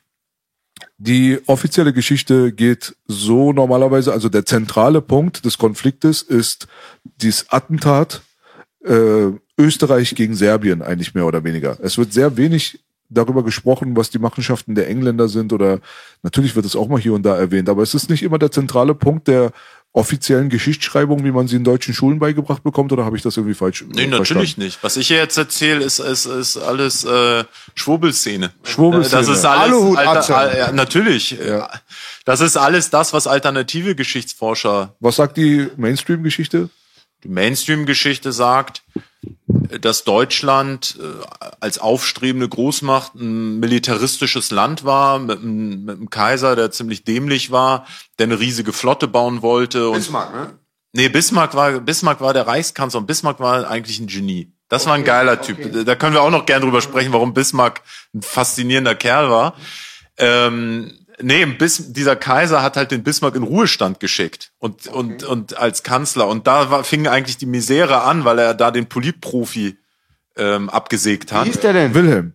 Kaiser genau, Wilhelm. Kaiser Wilhelm. So, und die offizielle Geschichte ist, dass der äh, ja nicht so schlimm wie Hitler, aber auch schon, der war militaristisch, der wollte eine Großmacht und hat sich dann mit allen Großmächten drumherum verscherzt und hatte ein Wettrüsten mit den Briten und und und ein bisschen ist da auch was Wahres dran, mhm. aber das ist nicht wirklich jetzt äh, das, was äh, dahinter steckt halt. Das ist eine sehr eindimensionale Sicht. Ja, was ist mit dem Attentat in Österreich? Genau, und ich wollte auch nochmal sagen, könnt ihr es für mich nochmal auffrischen? Da war also ein Öst Zar in Österreich zu Besuch, oder? Und wurde vom Serben erschossen? Nee, der, der Österreich war halt ein Vielvölkerstaat. Das heißt, das, was, was wir heute als Österreich kennen, da gehört noch zu Teile von Jugoslawien ähm, Tschechien, Slowakei, Ungarn. Das war ein großer Staat mit vielen Völkern. Und, äh, und die Österreicher oder die Deutschen waren dort Chef. So wie ja in der Sowjetunion die Russen. Die waren eigentlich, die, die Deutschen waren die Führungsnation, die Österreich-Deutschen. Und die anderen Völker wollten irgendwann auch unabhängig werden. Und das rumorte immer und gab es verschiedene Bestrebungen. Und es gab dann auch bei den Serben die Bestrebung, wir wollen auch unabhängig werden. Und da haben haben dann Leute ein Attentat verübt und haben einfach den Thronfolger von diesem österreichischen Kaiser erschossen. Und daraufhin hat Österreich Serbien den Krieg erklärt. Also Serbien war schon unabhängig. Ich weiß jetzt nicht mehr genau. Sarajevo ist ja auch Bosnien. Äh, wer da, ob das, ich glaube, dann die Bosnier wollten unabhängig werden. Wie auch immer, es hat immer auf dem Balkan so rumort. Das waren die serbischen Nationalisten eigentlich. Auf jeden Fall ähm, war Russland damals schon Schutzmacht der Serben. Das ist bis heute so, weil Serben und Russen sind beide orthodoxe Christen und die, die Russen beschützen immer die Serben. Dann haben die Russen praktisch den sehr, äh, den Österreichern den Krieg erklärt. Deutschland war mit den Österreichern verbunden. musste dem beistehen, das war ein Bündnis und dann war das eine Kettenreaktion. Die Franzosen hatten schon immer eine, eine offene Rechnung mit den Deutschen und dann ist das Pulver fast eigentlich explodiert. Aber man muss sagen, diese ganzen Großmächte waren alle, die, die waren auch alle militaristisch und in gewissem Sinne auch bereit, in den Krieg zu ziehen, so wie heute in Russland und Ukraine. Ähm, da kann man nicht davon sprechen, dass da einer schuldig ist. Aber wenn man am ehesten gucken will, wo die Wurzeln sind, dann ist das meiner Meinung nach in London. Ja, meine Babymama ist Serbin, die wir auch immer Krieg. Ja. Nach meiner Einschätzung ist es auch so. Die haben da ganz viele Faktoren, wo das eine gehighlightet wird für die deutsche Schule. Ja, das wäre dann dieses äh, dieser Konflikt zwischen Österreich und Serbien und diesem Attentat dort. Ja, und auf der anderen Seite denke ich mir aber so wie du auch, da muss natürlich ein bisschen mehr dahinter stecken. Und wenn man sich das so anguckt, dann ist es auch logisch. Und es gab ja auch schon immer alternative Geschichtsschreibung, muss man mal dazu sagen, auch von respektablen Leuten. Ich glaube, bei dem Ersten Weltkrieg, im Gegensatz zu vielen anderen Sachen auf der Welt, ist es gar nicht so, dass man die Wahrheit äh, durch Lügen manipuliert hat, also man sagt ja immer, der Sieger schreibt die Geschichte und so ein Zeugs, stimmt ja auch. Aber wenn ich mich mit dem Ersten Weltkrieg beschäftige, dann sehe ich halt sehr, sehr viel einfach verschwiegene Geschichte, verschwiegene Geschichten, die dazu passen, die sogar vielleicht wichtiger sind als das, was gehighlightet wird. Es ist gar nicht mal so, dass man groß lügt, sondern man erwähnt wichtige Faktoren einfach gar nicht. Genau, so. und man weiß auch, dass der Otto Normalverbraucher sich nicht so detailliert mit Geschichte befasst. Richtig. Du kannst aber, was wenn es um den Ersten Weltkrieg geht, eigentlich nachrecherchieren und und findest auch viel Literatur und kannst dir das da da ein Bild eigentlich äh, dir zusammenbauen, die mit den Puzzleteilen. Absolut. Das, was du gerade gesagt hast, das ist auch äh, sehr leicht recherchierbar. Es gibt eine Menge Bücher, die kriegst du auf Amazon, die haben eine fünf Sterne Sternebewertung von Hunderten von Menschen. Das ist nicht irgend so ein Affe, der irgendwo mal irgendwas behauptet hat, sondern es sind dann teilweise Professoren an der Universität von Edinburgh und so weiter, die dann irgendwelche Sachen schreiben, ne? So wie Jerry Doherty und so weiter. Die haben eine echt eine krasse Arbeit geleistet und das auch gehighlightet, was du gerade bestätigt hast, dass eigentlich normalerweise in England sich zusammengesetzt wurde. War das King George Zeit? War, das, war er damals ja, der Regent? Glaub, ja. ja, da hat man sich halt zusammengesetzt und äh, äh die zentralen Figuren, so wie Cecil Rhodes zum Beispiel, dann auch die ähm, mit Alfred Milner und so weiter an, beteiligt an den Burenkriegen sich dort hingesetzt haben und dann eine Organisation gegründet haben, um das anglo-amerikanische Imperium dann zu äh, etablieren und das auch dann noch größer zu machen, weil es zu der Zeit auch ganz wichtig war, dass man die USA dann wieder in das äh, britische Imperium mit reinzieht, was sich ja auch so langsam verselbstständigt hat und zu groß geworden ist und so weiter. Das sind alles so eine Faktoren, die wurden da beschlossen. Und die wurden dann auch kommuniziert und es wurde sogar in der New York Times wurde das sogar abgebildet, dass man da eine neue Organisation hat von eben diesen ehrenvollen Menschen, die da aber ganz viel Schreckliches getan haben, vor allem in Afrika und so weiter, die sich dann als nicht so ehrenhaft dann ähm, auch bewiesen haben. Die haben das auch ganz offen kommuniziert. Die haben das einfach nur im Deckmantel des Friedens getan.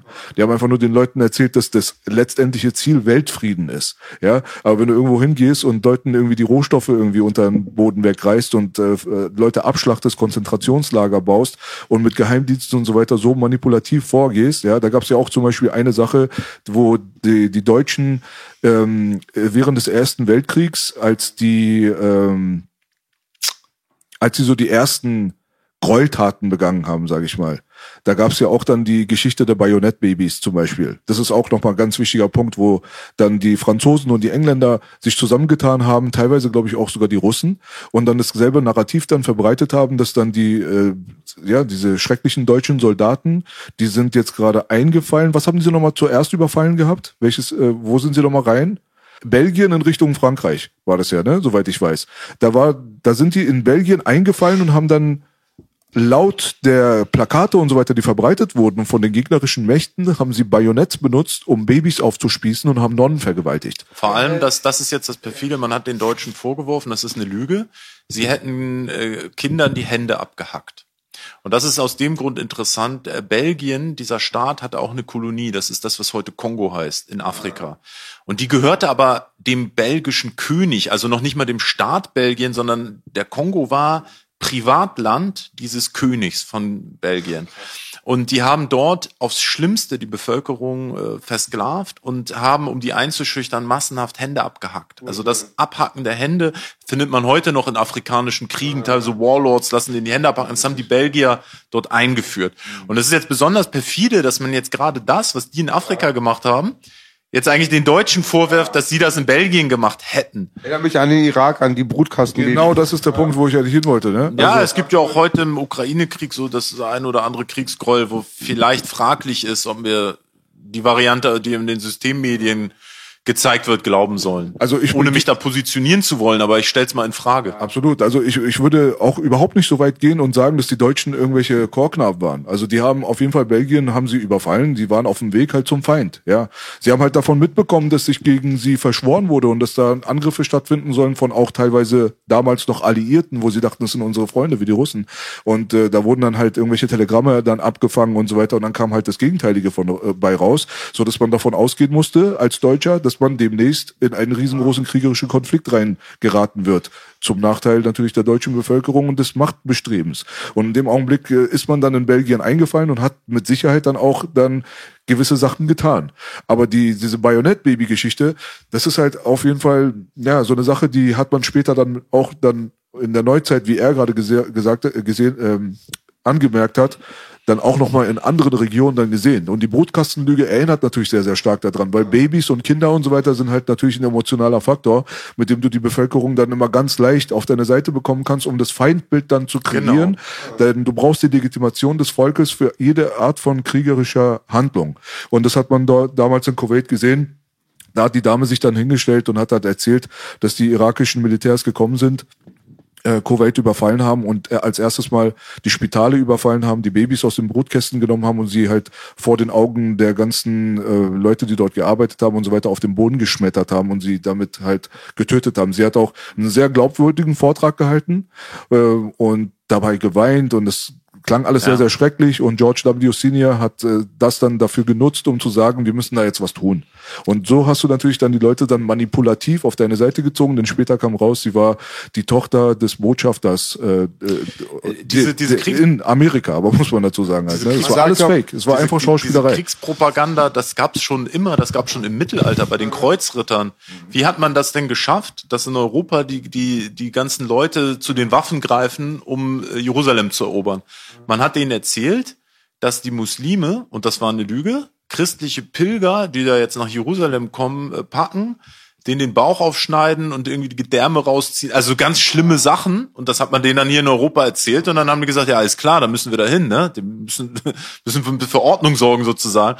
Das hat man schon immer gemacht. Man entmenschlicht erstmal den Gegner. Man, man stellt es so dar, als wäre der Gegner eine, eine wilde Bestie, die am besten Kinder umbringt, völlig grausam.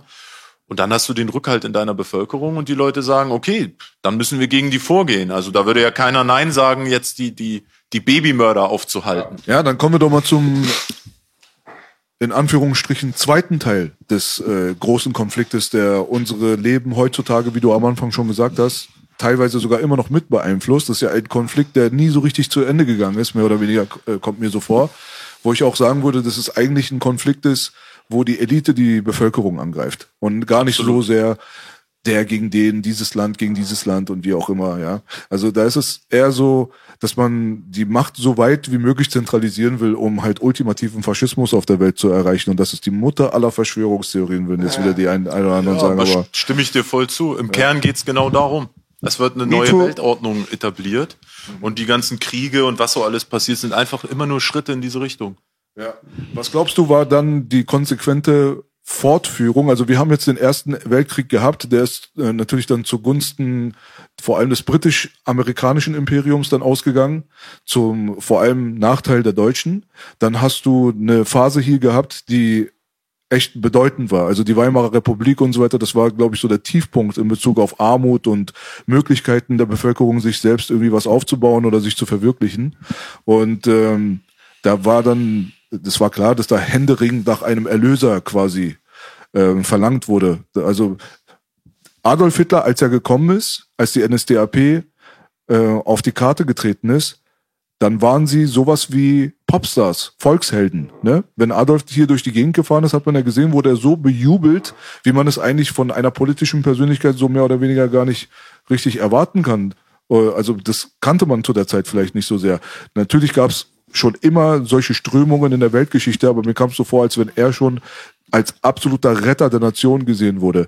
Was glaubst du denn, wie hat sich die Zeit vom Ersten Weltkrieg zum, zur Machtübernahme von Adolf Hitler, wie hat die sich vollzogen in Bezug auf die Geheimgesellschaften im Hintergrund und so weiter, wo man ja weiß, dass die NSDAP und äh, die, die Nationalsozialisten auch einen tief okkulten Hintergrund gehabt haben, alleine durch die äh, Verbindung zum Germanenorden und der Thule-Gesellschaft, ne? Ja, also Hitler ist eine dubiose Figur. Äh, ich meine, der ist ja, wir haben ja, wenn du das deutsche Fernsehen einschaltest, ist es ja wirklich Adolf Hitler Gedenkprogramm. Täglich äh, wird da irgendwie so ein komischer Führerkult weitergeführt. Er selber war ja eigentlich eine gescheiterte Existenz. Der Typ war, war ein verarmter Postkartenmaler, ja, mhm. der an der Kunstakademie äh, nicht genommen wurde der sich so durchgeschlagen hat. Der hat eine Zeit lang in so einem Männerwohnheim gewohnt, also eigentlich so eine Art Obdachlosenunterkunft, hat nie richtig gearbeitet, war dann Soldat im Ersten Weltkrieg, auch wie gesagt nur Gefreiter, also in einem unteren Dienstrang, keine besondere Figur. Und dann hat er diesen kometenhaften Aufstieg. Er war, wenn man so will, der erste Superstar, den es überhaupt jemals gab, der es verstanden hat, ähm, Politik, könnte man sagen, fast wie eine Kunstperformance äh, zu organisieren. Ja, also viele sehen in Hitler, wie gesagt, den Politiker, den Diktator, den Massenmörder. Ich sehe in ihm vor allem den Künstler. Und das meine ich jetzt gar nicht so im Sinne von, dass ich ihn als Künstler geil finde, sondern er war Künstler, er hat sich für Architektur interessiert, für Malerei. Und er, er wusste, wie man medial sich darstellt. Und das wusste er wie kein anderer. Und ähm, hat auch moderne Techniken dafür genutzt. Ja, es war ja in der Zeit ähm, wurde, gab, wurde das Radio ja erst so eingeführt. Es gab dann diesen Volksempfänger, das war so ein Standardradio, was in jedem deutschen Haushalt stand, wo man dann seine Reden äh, anhören konnte. Diese ganzen. Da war auch der Drachen richtig als Pegler war, war das SS-Zeichen oder so, ne? Kann sein, weiß ich jetzt gar nicht. Und, und diese ganzen Massenaufläufe, die sie durchgeführt haben, äh, da gibt's ja alte Aufnahmen, diese Leni Riefenstahl-Filme, das ist ja krass, wenn man das heute sieht. Fackelmärsche, äh, riesige Bühnen, Beleuchtung und also wie, wie so Popkonzerte später. Ja. ja, so kann man sich das vorstellen. Und so hat's auf die Menschen auch gewirkt. Aber Hitler, wie gesagt, wurde der wurde ja, das war ja das Krasse, nach dem Ersten Weltkrieg war er noch in der, in der Armee, war noch Soldat und da hat man ihn dann wie so ein Agenten eigentlich hingeschickt zu einem Treffen der DAP, der Deutschen Arbeiterpartei. Das war eine winzig kleine Partei und der sollte da als Spitzel hingehen und einen Bericht schreiben, was die so treiben. Und stattdessen hat er dann da irgendwie das Wort ergriffen und, und irgendwie eine spontan angeblich eine, glaube ich, eine Rede gehalten und dann fanden die ihn ganz geil und haben ihm einfach gesagt, hier, du musst hier Mitglied werden. Und angeblich waren das dann auch so seine Ziele und dann wurde er da die Nummer eins. Da kann man sich auch fragen, was da wirklich hintersteht. Also es gab ja den Thule-Orden, das war eine, ja, muss man sagen, okkulte Logenstruktur, die von diesem Rudolf von Sebottendorf gegründet wurde. Auch eine ganz interessante Person und die haben dann diese Deutsche Arbeiterpartei gegründet, wo dann Hitler reinkam. Also man könnte. Vorknast? Vorm Knast? Das war vor dem, bevor. Knast, ne? Durch diesen Putsch kam er in den Knast kurz, war? Genau, dann, da hat er dann ein Jahr, glaube ich, ungefähr gesessen und dann seinen Mein Kampf genau. geschrieben oder diktiert äh, und schreiben lassen. Aber im Nachhinein, ich bin da immer sehr skeptisch, wo ich denke, so offizielle Geschichtsschreibung, was, was, was war da jetzt wirklich? Wie waren die alle wirklich miteinander verbandelt und ja, du hast ja Sebottendorf gerade angesprochen, der ja prominent dadurch auch teilweise geworden ist, haben wir letztes Mal auch schon drüber gesprochen, dass er mit der türkischen Freimaurerei auch nochmal ganz viel zu tun gehabt hat, ne? der durch seine Reisen in den Orient und so weiter beeinflusst dadurch wurde. Und äh, wenn wir uns das jetzt so überlegen, dass wir eigentlich schon der Meinung sein können, dass da im Hintergrund immer viel mehr passiert ist, als eigentlich in der offiziellen Geschichtsschreibung zu erkennen ist. Da muss man sich halt natürlich fragen, inwiefern war das auch international? Also inwiefern war der Nationalsozialismus und Adolf Hitler an und für sich ein, sage ich mal, ein deutsches Konstrukt? Und inwiefern waren da dann vielleicht auch internationale Kräfte im Hintergrund da nochmal am Wirken? Das ist eine der entscheidenden Fragen. Ähm, es gab ja auch schon früh amerikanische Finanziers, mhm. ähm, die mitgewirkt haben. Ähm, tja, das ist spannend. Ich habe da auch keine, keine letzten Antworten. Da spricht man ja auch die ganz, ganz heiklen Themen mit an, ähm, wo man sich ja schon beinahe strafbar macht, wenn man offen drüber spricht. Aber sicherlich war er nicht dieser Alleinakteur, als der er heute dargestellt wird. Es wird ja so dargestellt, als wäre er und die, und die Nazis, das war einfach ein deutsches Phänomen. Ja. Die haben ja die Macht äh, übernommen und haben dann Kriege angezettelt, aber das war natürlich im Hintergrund auch mit Finanzmächten ja. äh, verbandelt. Ähm. Ich glaube auch die Rassentheologie hat er ja abgeschaut von Mussolini, oder? Der hat ja voll dieses Patent. Und ich sehe das auch immer genauso. Ich sage das Beispiel. Früher wurde einem so erklärt, die Welt war ein guter Ort bis 33. Da war sie ganz schlimm bis 45, dann wieder Happy End. Aber meines Erachtens war, glaube ich, Mussolini zuerst. Mussolini ne? kann das nicht sein. Mussolini war ja zu seiner eigenen Zeit, das war ja der, zu der Zeit der Diktator in Anführungsstrichen äh, in Italien, aber an und für sich kennen wir dieses ganze Gedankengut seit sehr, sehr langer Zeit, aber vor allem durch die Eugenik dann Ende 1800, Anfang 1900 wurde das ganz klar. Das war auch eine internationale Strömung. Ne? Also die Eugeniker, die saßen überall, die saßen in den USA, die saßen in England, die saßen in Genau. Deutschland und die waren sich da einig, dass es halt äh, Leute gibt, die genetisch gesehen einfach wertvoller sind als andere. So. Ja. Das ist eigentlich der zentrale Punkt auch dieser ganzen nationalsozialistischen Rassenlehre. Ja, absolut. Und das ist keine deutsche Erfindung, ist auch keine Erfindung Hitlers, sondern wie du schon gesagt hast, das war damals eine internationale Strömung, vor allem im angelsächsischen Raum, die, die Hitler hier dann umgesetzt hat oder versucht hat umzusetzen. Die Perser sind ja auch die Arier. Ich gebe den Titel ab. Ja, ja, also dieses Ariertum und so, wer Bock hat drauf, der kann auf jeden Fall den äh, alten Talk mit uns beiden auch angucken, wo Kayvan hier mit am Grüße an Start war. Kayvan, stabiler Beste Typ. Grüße, ja. Ja. Bester Mann. Und äh, äh, da wurde das halt so ein bisschen detaillierter aufgeschlüsselt. Aber letztendlich jetzt, äh, um den Bogen zu heute dann nochmal zu finden, wir haben das alles so ein bisschen versucht abzuarbeiten, aber das ist auch natürlich ein Schnelldurchlauf durch die Geschichte, muss man dazu Ja, sagen. ich, mir tut's Also- auch für unsere Zuschauer echt leid, weil die wahrscheinlich denken, ey, die springen durch so viele Themen. Ich hoffe, dass es trotzdem interessant ist oder man hier und da einen roten Faden finden kann. Aber es ist halt auch so verworren. Ja, viele Menschen haben das Bedürfnis, gerade in politischen und geschichtlichen Fragen, nach einfachen Antworten. Ja. Da kommen wir vielleicht zum Anfang des Gesprächs, wo dieser Illuminaten-Begriff hier so, ja, ist alles ganz simpel. Am Ende sind es die Illuminaten, irgend so eine dubiose Gruppe. Und so ist es einfach nicht. Wir haben ja eben geredet, Charles, und ich bin ja hier von der Fraktion, der, glaube ich, am wenigsten Wissen über diese Sache hat. Und ich kann das alles sehr gut folgen. Genau. Und ich spreche dann auch, glaube ich, für die Zuschauer, die dann so einen Stand haben wie ich. Ich kann euch sehr gut folgen. Ja, also wir müssten uns auf gewisse Themen konzentrieren und die dann halt einzeln dann besprechen, wenn wir jetzt wirklich tief ins Detail gehen wollen. Da müssten Genau. wir uns jetzt darauf einigen, ey, weißt du was, wir reden jetzt nur über dieses spezielle Thema, nur über den Ersten Weltkrieg. Ja, wir machen ja heute, wir machen ja einen Flug über viele Richtig, Themen. genau. Ähm, theoretisch hätte man hier über jeden Punkt, könnten wir eine eigene Sendung machen oder mehrere. Hast du auch teilweise. Habe ich auf meinem Kanal teilweise, ja, tatsächlich. Und ich meine, die Sachen füllen nicht ohne Grundbibliotheken. und es genau. ist total schwer als normaler Mensch da durchzusteigen. Und deshalb ist, dafür ist dann so eine Sendung wie heute auch gut, dass man mal einfach einen Überblick kriegt und man sieht, babababam, was überhaupt so alles miteinander zusammenhängt und, und hinter jeder Tür kommen noch zwei Türen und dann noch mal welche. Mhm. Da kann man auch so, es ist eine Lebensaufgabe, das zu ergründen. Man Ja, klar. sollte sich auch nicht zu sehr darin verlieren. Manche Menschen werden dann totale Geschichtsnerds, wissen das alles, aber kommen schon im normalen Leben gar nicht mehr klar oder sehen die Welt nur noch schwarz. Den gebe ich den Tipp, wie Belasch mir gegeben hat, als ich mich viel so mit Sachen beschäftigt habe, dass man auch mal manchmal bewusst leichte Kost mit einem Ben Jerry's Eis konsumiert. Genau. Genau. Ja. Und ich wollte nur sagen, wir gehen nicht um 90 Tagen um die Welt mit Willy Fox, sondern um 90 Minuten durch alle Freimaurerlogen mit Charles. Ja, Freimaurerlogen jetzt nicht, aber äh, die, die, die Connection zu Geheimbünden, Geheimgesellschaften und so weiter, das ist halt natürlich ein spannendes Thema, weil das halt lange, lange Zeit ein Tabuthema war, muss man mal dazu sagen. Absolut. Und es ist ja auch ein Thema, wenn du drüber sprichst, bist du ja im, im Mainstream, ja, bist du ja sofort der Spinner. Und es gibt natürlich auch viele Spinner, die, die mit Verschwörungstheorien sich befassen und das alles sehr, sehr vereinfachen und dann auch meinen, die Freimaurer, das ist dann immer nur das reine Böse. Ganz simpel. Und bei manchen sind es die Juden und bei manchen die katholische Kirche und die Jesuitenorden. Es ist immer komplizierter. Da, wo Licht ist, ist Schatten. Ja, das eine geht nicht ohne das andere. Menschen waren schon immer Menschen. Das heißt, sie haben auch, der eine kann was Gutes tun und auf der anderen Seite was Schlechtes.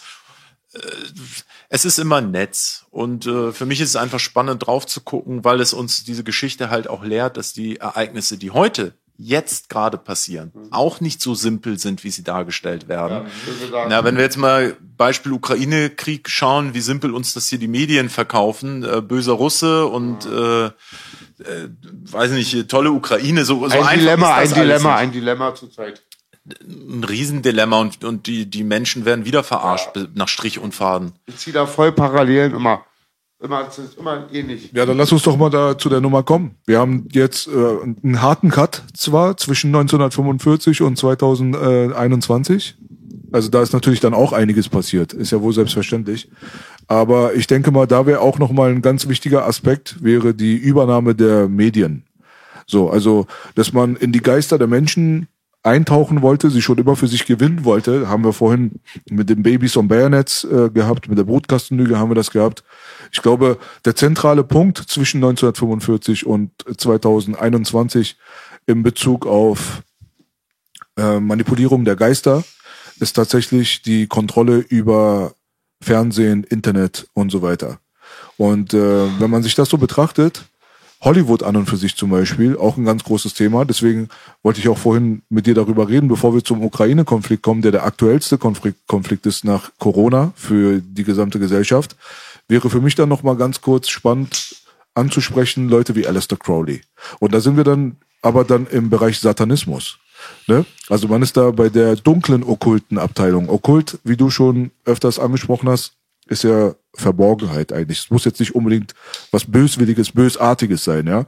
Aber es gibt definitiv die bösartigen, böswilligen Kräfte da draußen und die sind teilweise auch sehr stark motiviert und zielstrebig. Ne? Und ich würde behaupten, dass ohne die Manipulation des Geistes diese Energy keine Überlebensgrundlage hätte. Und da ist sowas wie Hollywood und so weiter, Popkultur an und für sich, Musikindustrie, Filmindustrie und so weiter dann schon ein sehr, sehr wichtiger Faktor. Wie ist deine Einschätzung zu dieser ganzen Sache? Ich glaube, Alexander Stier wäre da auch nochmal ganz wichtig. Äh, den äh, haben wir demnächst dann auch nochmal am Start. Der kann dann aus eigener Perspektive als ehemaliger Satanist dann auch nochmal ein bisschen tiefer vielleicht in manche Bereiche reingehen. Aber äh, wie ist deine Einschätzung zu dieser Situation, zu der Entwicklung dieses ganzen, sag ich mal, Problems? Da ging es von Anfang an um Manipulation. Also Medien werden, glaube ich, immer zum Manipulieren benutzt. Ähm, das, äh, ich, vielleicht äh, ist das sogar in der Natur der Sache begründet. Ähm, wenn wir jetzt Filme uns anschauen, das ist natürlich immer eine Art, eine Kunstform, wo Botschaften transportiert werden. Muss jetzt ja auch nicht äh, generell schlecht sein, aber es bleibt gar nicht aus, dass der Regisseur oder der Autor da irgendwie ihre Botschaft äh, verbreiten oder durch die Bilder ja, bei der Musik ist es ja genauso. Musik wirkt ja auch auf die Seele. So, das heißt, insofern ist es immer eine, eine ein Phänomen, was uns manipuliert. Das kann uns auch zum Guten manipulieren. Kannst du irgendwie, wenn du verliebt bist, kannst du romantische Musik hören und dann da in deinen Gefühlen schwelgen. Ja, oder wenn du, äh, wenn du als Boxer in den Ring gehst, machst du dir irgendwie Agro-Mucke an und bist motiviert. Das wirkt, es wirkt immer auf, auf unsere Psyche. Aber die Anbetung des Bösen speziell, also ich beobachte das sehr, sehr stark. Es wird auch immer krasser, wenn man sich die aktuellen Grammys anguckt oder wie auch immer. Da gibt's ja auch Leute wie Tillmann und so, die äh, machen da ganz viel mit und das ist so deren Fachgebiet, dann solche Sachen so auseinanderzuarbeiten. Auch mit ihm hatte ich mal meine Konflikte. Für ihn war ich ja auch mal ein Satanist. Es gibt auch Leute, die gucken halt hinter jeden Busch und sehen Hörner. Bereicherer ja? als B. Bereicherer. Ja, aber das haben wir, haben wir auch geklärt so. Der hat sich ja auch dafür, dafür entschuldigt und ich habe dann auch äh, das angenommen und habe dann auch gesagt, äh, kann ja mal passieren und so. Aber trotzdem hat er teilweise echt spannende und teilweise dann auch Analysen, wo ich dann auch zustimmen würde, wo ich sagen würde, hat er echt gut raus äh, recherchiert, den ganzen Kram. Äh, da gab es auch mal einen Talk halt über Disney zum Beispiel speziell, wäre auch nochmal so ein Konzern, der dort ganz speziell vielleicht genannt werden muss. Wir hatten Sam Smith gerade auf den Grammys, wir haben einen Lil Nas X, der jetzt irgendwie einen Lapdance macht für den Teufel und so weiter und den dann tötet und ist selber der Teufel und so ein Zeugs. Also da ist so, die Symbolik ist mittlerweile sowas von nicht versteckt und so offensichtlich im Face des Konsumenten, so man sich jetzt gar nicht mehr darüber unterhalten braucht, ob das existiert oder nicht. Aber woher kommt das? Und was ist die Motivation dahinter? Was ist, was ist Sinn und Zweck? Und wo war auch schon immer der zentrale Ankerpunkt zu den Geheimgesellschaften in Bezug auf die Teufelsanbetung? Da muss ich erstmal schlucken, weil ich überlege, wie kriegen wir das jetzt gut äh, in, in kurzen Worten erklärt. Es gab solche und solche Geheimgesellschaften und verschiedene Strömungen. Die Freimaurerei sehe ich da jetzt zum Beispiel nicht als satanische Organisation. Es gab aber immer auch Ok Okkultisten, die in diese Richtung tendierten. Du hast schon den Namen Aleister Crowley genannt. Aleister Crowley war so um die Wende vom 19. zum 20. Jahrhundert äh, Okkultist und war in verschiedenen solchen Logenorganisationen, Order of the Golden was hat Dawn. Ich höre den Namen immer wieder. Und was hat er offiziell gemacht? Offiziell war er eigentlich ein Millionenerbe und okay. hat und hat äh, als Privatier von seinem Reichtum gelebt. Okay. Der war ein interessanter Typ, der war Bergsteiger, der war im Himalaya, der hat viele Länder bereist. Das war schon ein, ein großer Geist, der für, für seine Zeit hat er die Welt gesehen, war überall, hat da mitgewirkt, war war Künstler, war auch Maler, hat eine Zeit lang in Berlin gelebt, hat hier Kunstausstellungen gemacht ähm, war wahrscheinlich auch Geheimagent für die Briten, war mit dem britischen Geheimdienst verbandelt und war auch Okkultist und hat, ähm, der hat dann eine Schrift, das Liber Alverleges, das Buch des Gesetzes, das hat er angeblich äh, auf einer Ägyptenreise gechannelt und äh, Was ist gechannelt? äh, ja von Geistwesen empfangen. Ach so, okay. Man könnte, das ist auch kein neues Phänomen, gibt es in anderen Religionen auch. Ich meine, im Islam beispielsweise äh, empfängt ja auch Mohammed als Prophet vom Erzengel Gabriel praktisch äh, die Botschaft des Koran. Könnte man auch so sagen, das ist so ähnlich. Ja, die, also Ch- Channeln ist jetzt so ein Esoterikbegriff. Ich will jetzt nicht das im Islam so damit gleichsetzen, aber das Phänomen, dass jemand von einem Geistwesen was empfängt, eine Botschaft, äh, wie als Prophet praktisch, das ist ja schon bekannt. Und so hat Crowley halt angeblich auch von einem Geistwesen dann so einen Text empfangen. Das ist so ein kleines Büchlein. Und das ist sowas wie die Bibel dieser Bewegung sozusagen. Und da ist dann auch ähm, so ein neues Gesetz drin, also was er verkündet hat. Ne? Ich sage, also ich glaube daran nicht, aber er hat gesagt, das neue Gesetz, das heißt Telema. Und das heißt dann so viel wie tue, was du willst. Und ich, ich kriege jetzt den genauen Wortlaut nicht zusammen. Äh, Wille unter Liebe oder irgendwie so, so eine Formel. Naja, darauf berufen sich dann verschiedene Bewegungen und ähm, Vor allem tue, was du willst, ist, glaube ich, ganz. ja, wenn ich habe mich schon viel auch mit Anhängern dieser Richtung dann unterhalten, die meinen dann, du kannst das so und so sehen und das ist ja eingeschränkt durch den Begriff der Liebe und ja gar nichts Schlechtes. Andere sagen, tue, was du willst. Tue, was du willst, dann auch gewissenlos. Ist die Frage. Ist die Frage. Also es gibt bin, Leute, die- äh, es gibt Leute, die das so sehen. Und was auch interessant ist, äh, Leister Crowley hat irgendwo geschrieben, jeder Mensch ist ein Stern. Das hat er vor über 100 Jahren geschrieben. Klingt ja erstmal fast schon poetisch. Aber wenn man mal überlegt, heutzutage, äh, es gibt die Popstars. Jetzt geht, dann gibt's Deutschland sucht den Superstar, jeder wird Star, jetzt ist auch jeder auf Instagram, filmt sich den ganzen Tag, ist ein Star. Also irgendwie ist es schon interessant, dass der sowas vor über 100 Jahren oder circa 100 Jahren gesagt hat wo das damals irgendwie eine absurde Äußerung war und heute manifestiert sich das. Ja, Ja, heute ist wirklich jeder Mensch ist ein, ist ein Stern und Vielleicht meint er, dass jeder Mensch ein Pentagramm war. Das ist ja eben genau diese Gedanken, die ich mir, die ich dann auch hab bei solchen Sachen. Wie ist das denn genau zu verstehen? Auf Äh, ganz kurz nochmal zu diesem Tue, was du willst. Äh, lustigerweise heißt Balenciaga genau das auf äh, Latein. Und da hatten wir ja letztens auch den Konflikt mit dieser, ähm, ja, ich habe ein ganzes Video darüber gemacht, halt können die Leute sich ja mal reinziehen, Megafon, ja, da Megafon. ging es halt auch um ja, Kindesmisshandlung, die es gab da so ein Paper in Bezug auf Kindesmisshandlung, das wurde integriert in ein Fotoshoot und dann hattest du BDSM, also Sexfetisch-Zeugs, was kleine Kinder dann in der Hand gehalten haben und so weiter. Die ähm, Chefdesignerin Volkova ist ziemlich offensichtlich satanisch.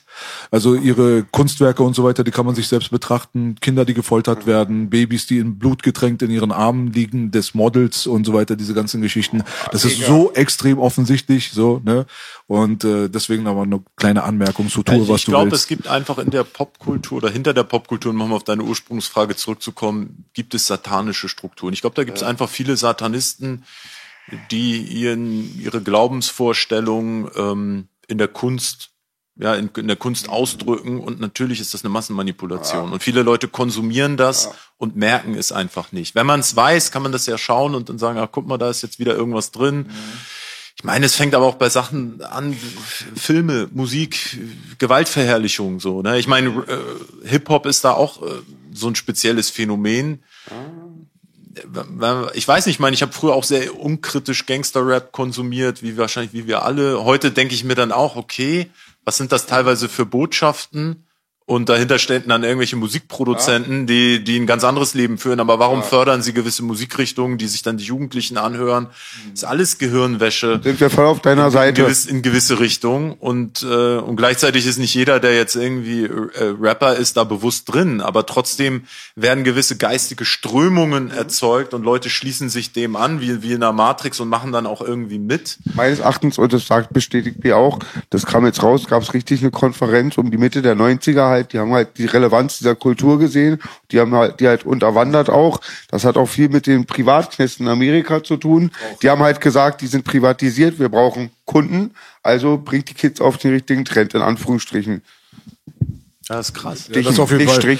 Ähm, die Popkultur an und für sich hat aber auch mit Crowley halt sehr viel zu tun gehabt, weil er ja durch seine ultimative Verbindung zu diesen ganzen Leuten von damals, wie zum Beispiel halt auch vor allem prominenterweise die Beatles, die ihn dann auch auf das eine Cover gepackt haben. Ich weiß ja. nicht, ob das Sgt. Pepper war, irgendeins von deren Covers. Da gibt's halt ganz viele Köpfe da drauf von irgendwelchen bedeuteten ja, Persönlichkeiten. Crowley ist dabei. Crowley ist da mit dabei. Und äh, später kam dann Anton LaVey noch mit dazu, hat die Church of Satan gegründet, hat sich da auch dann nochmal ganz viele Leute da um sich herum geschart, die aus dem prominenten Feld waren, Hollywood Schauspieler, Sänger, wie auch immer.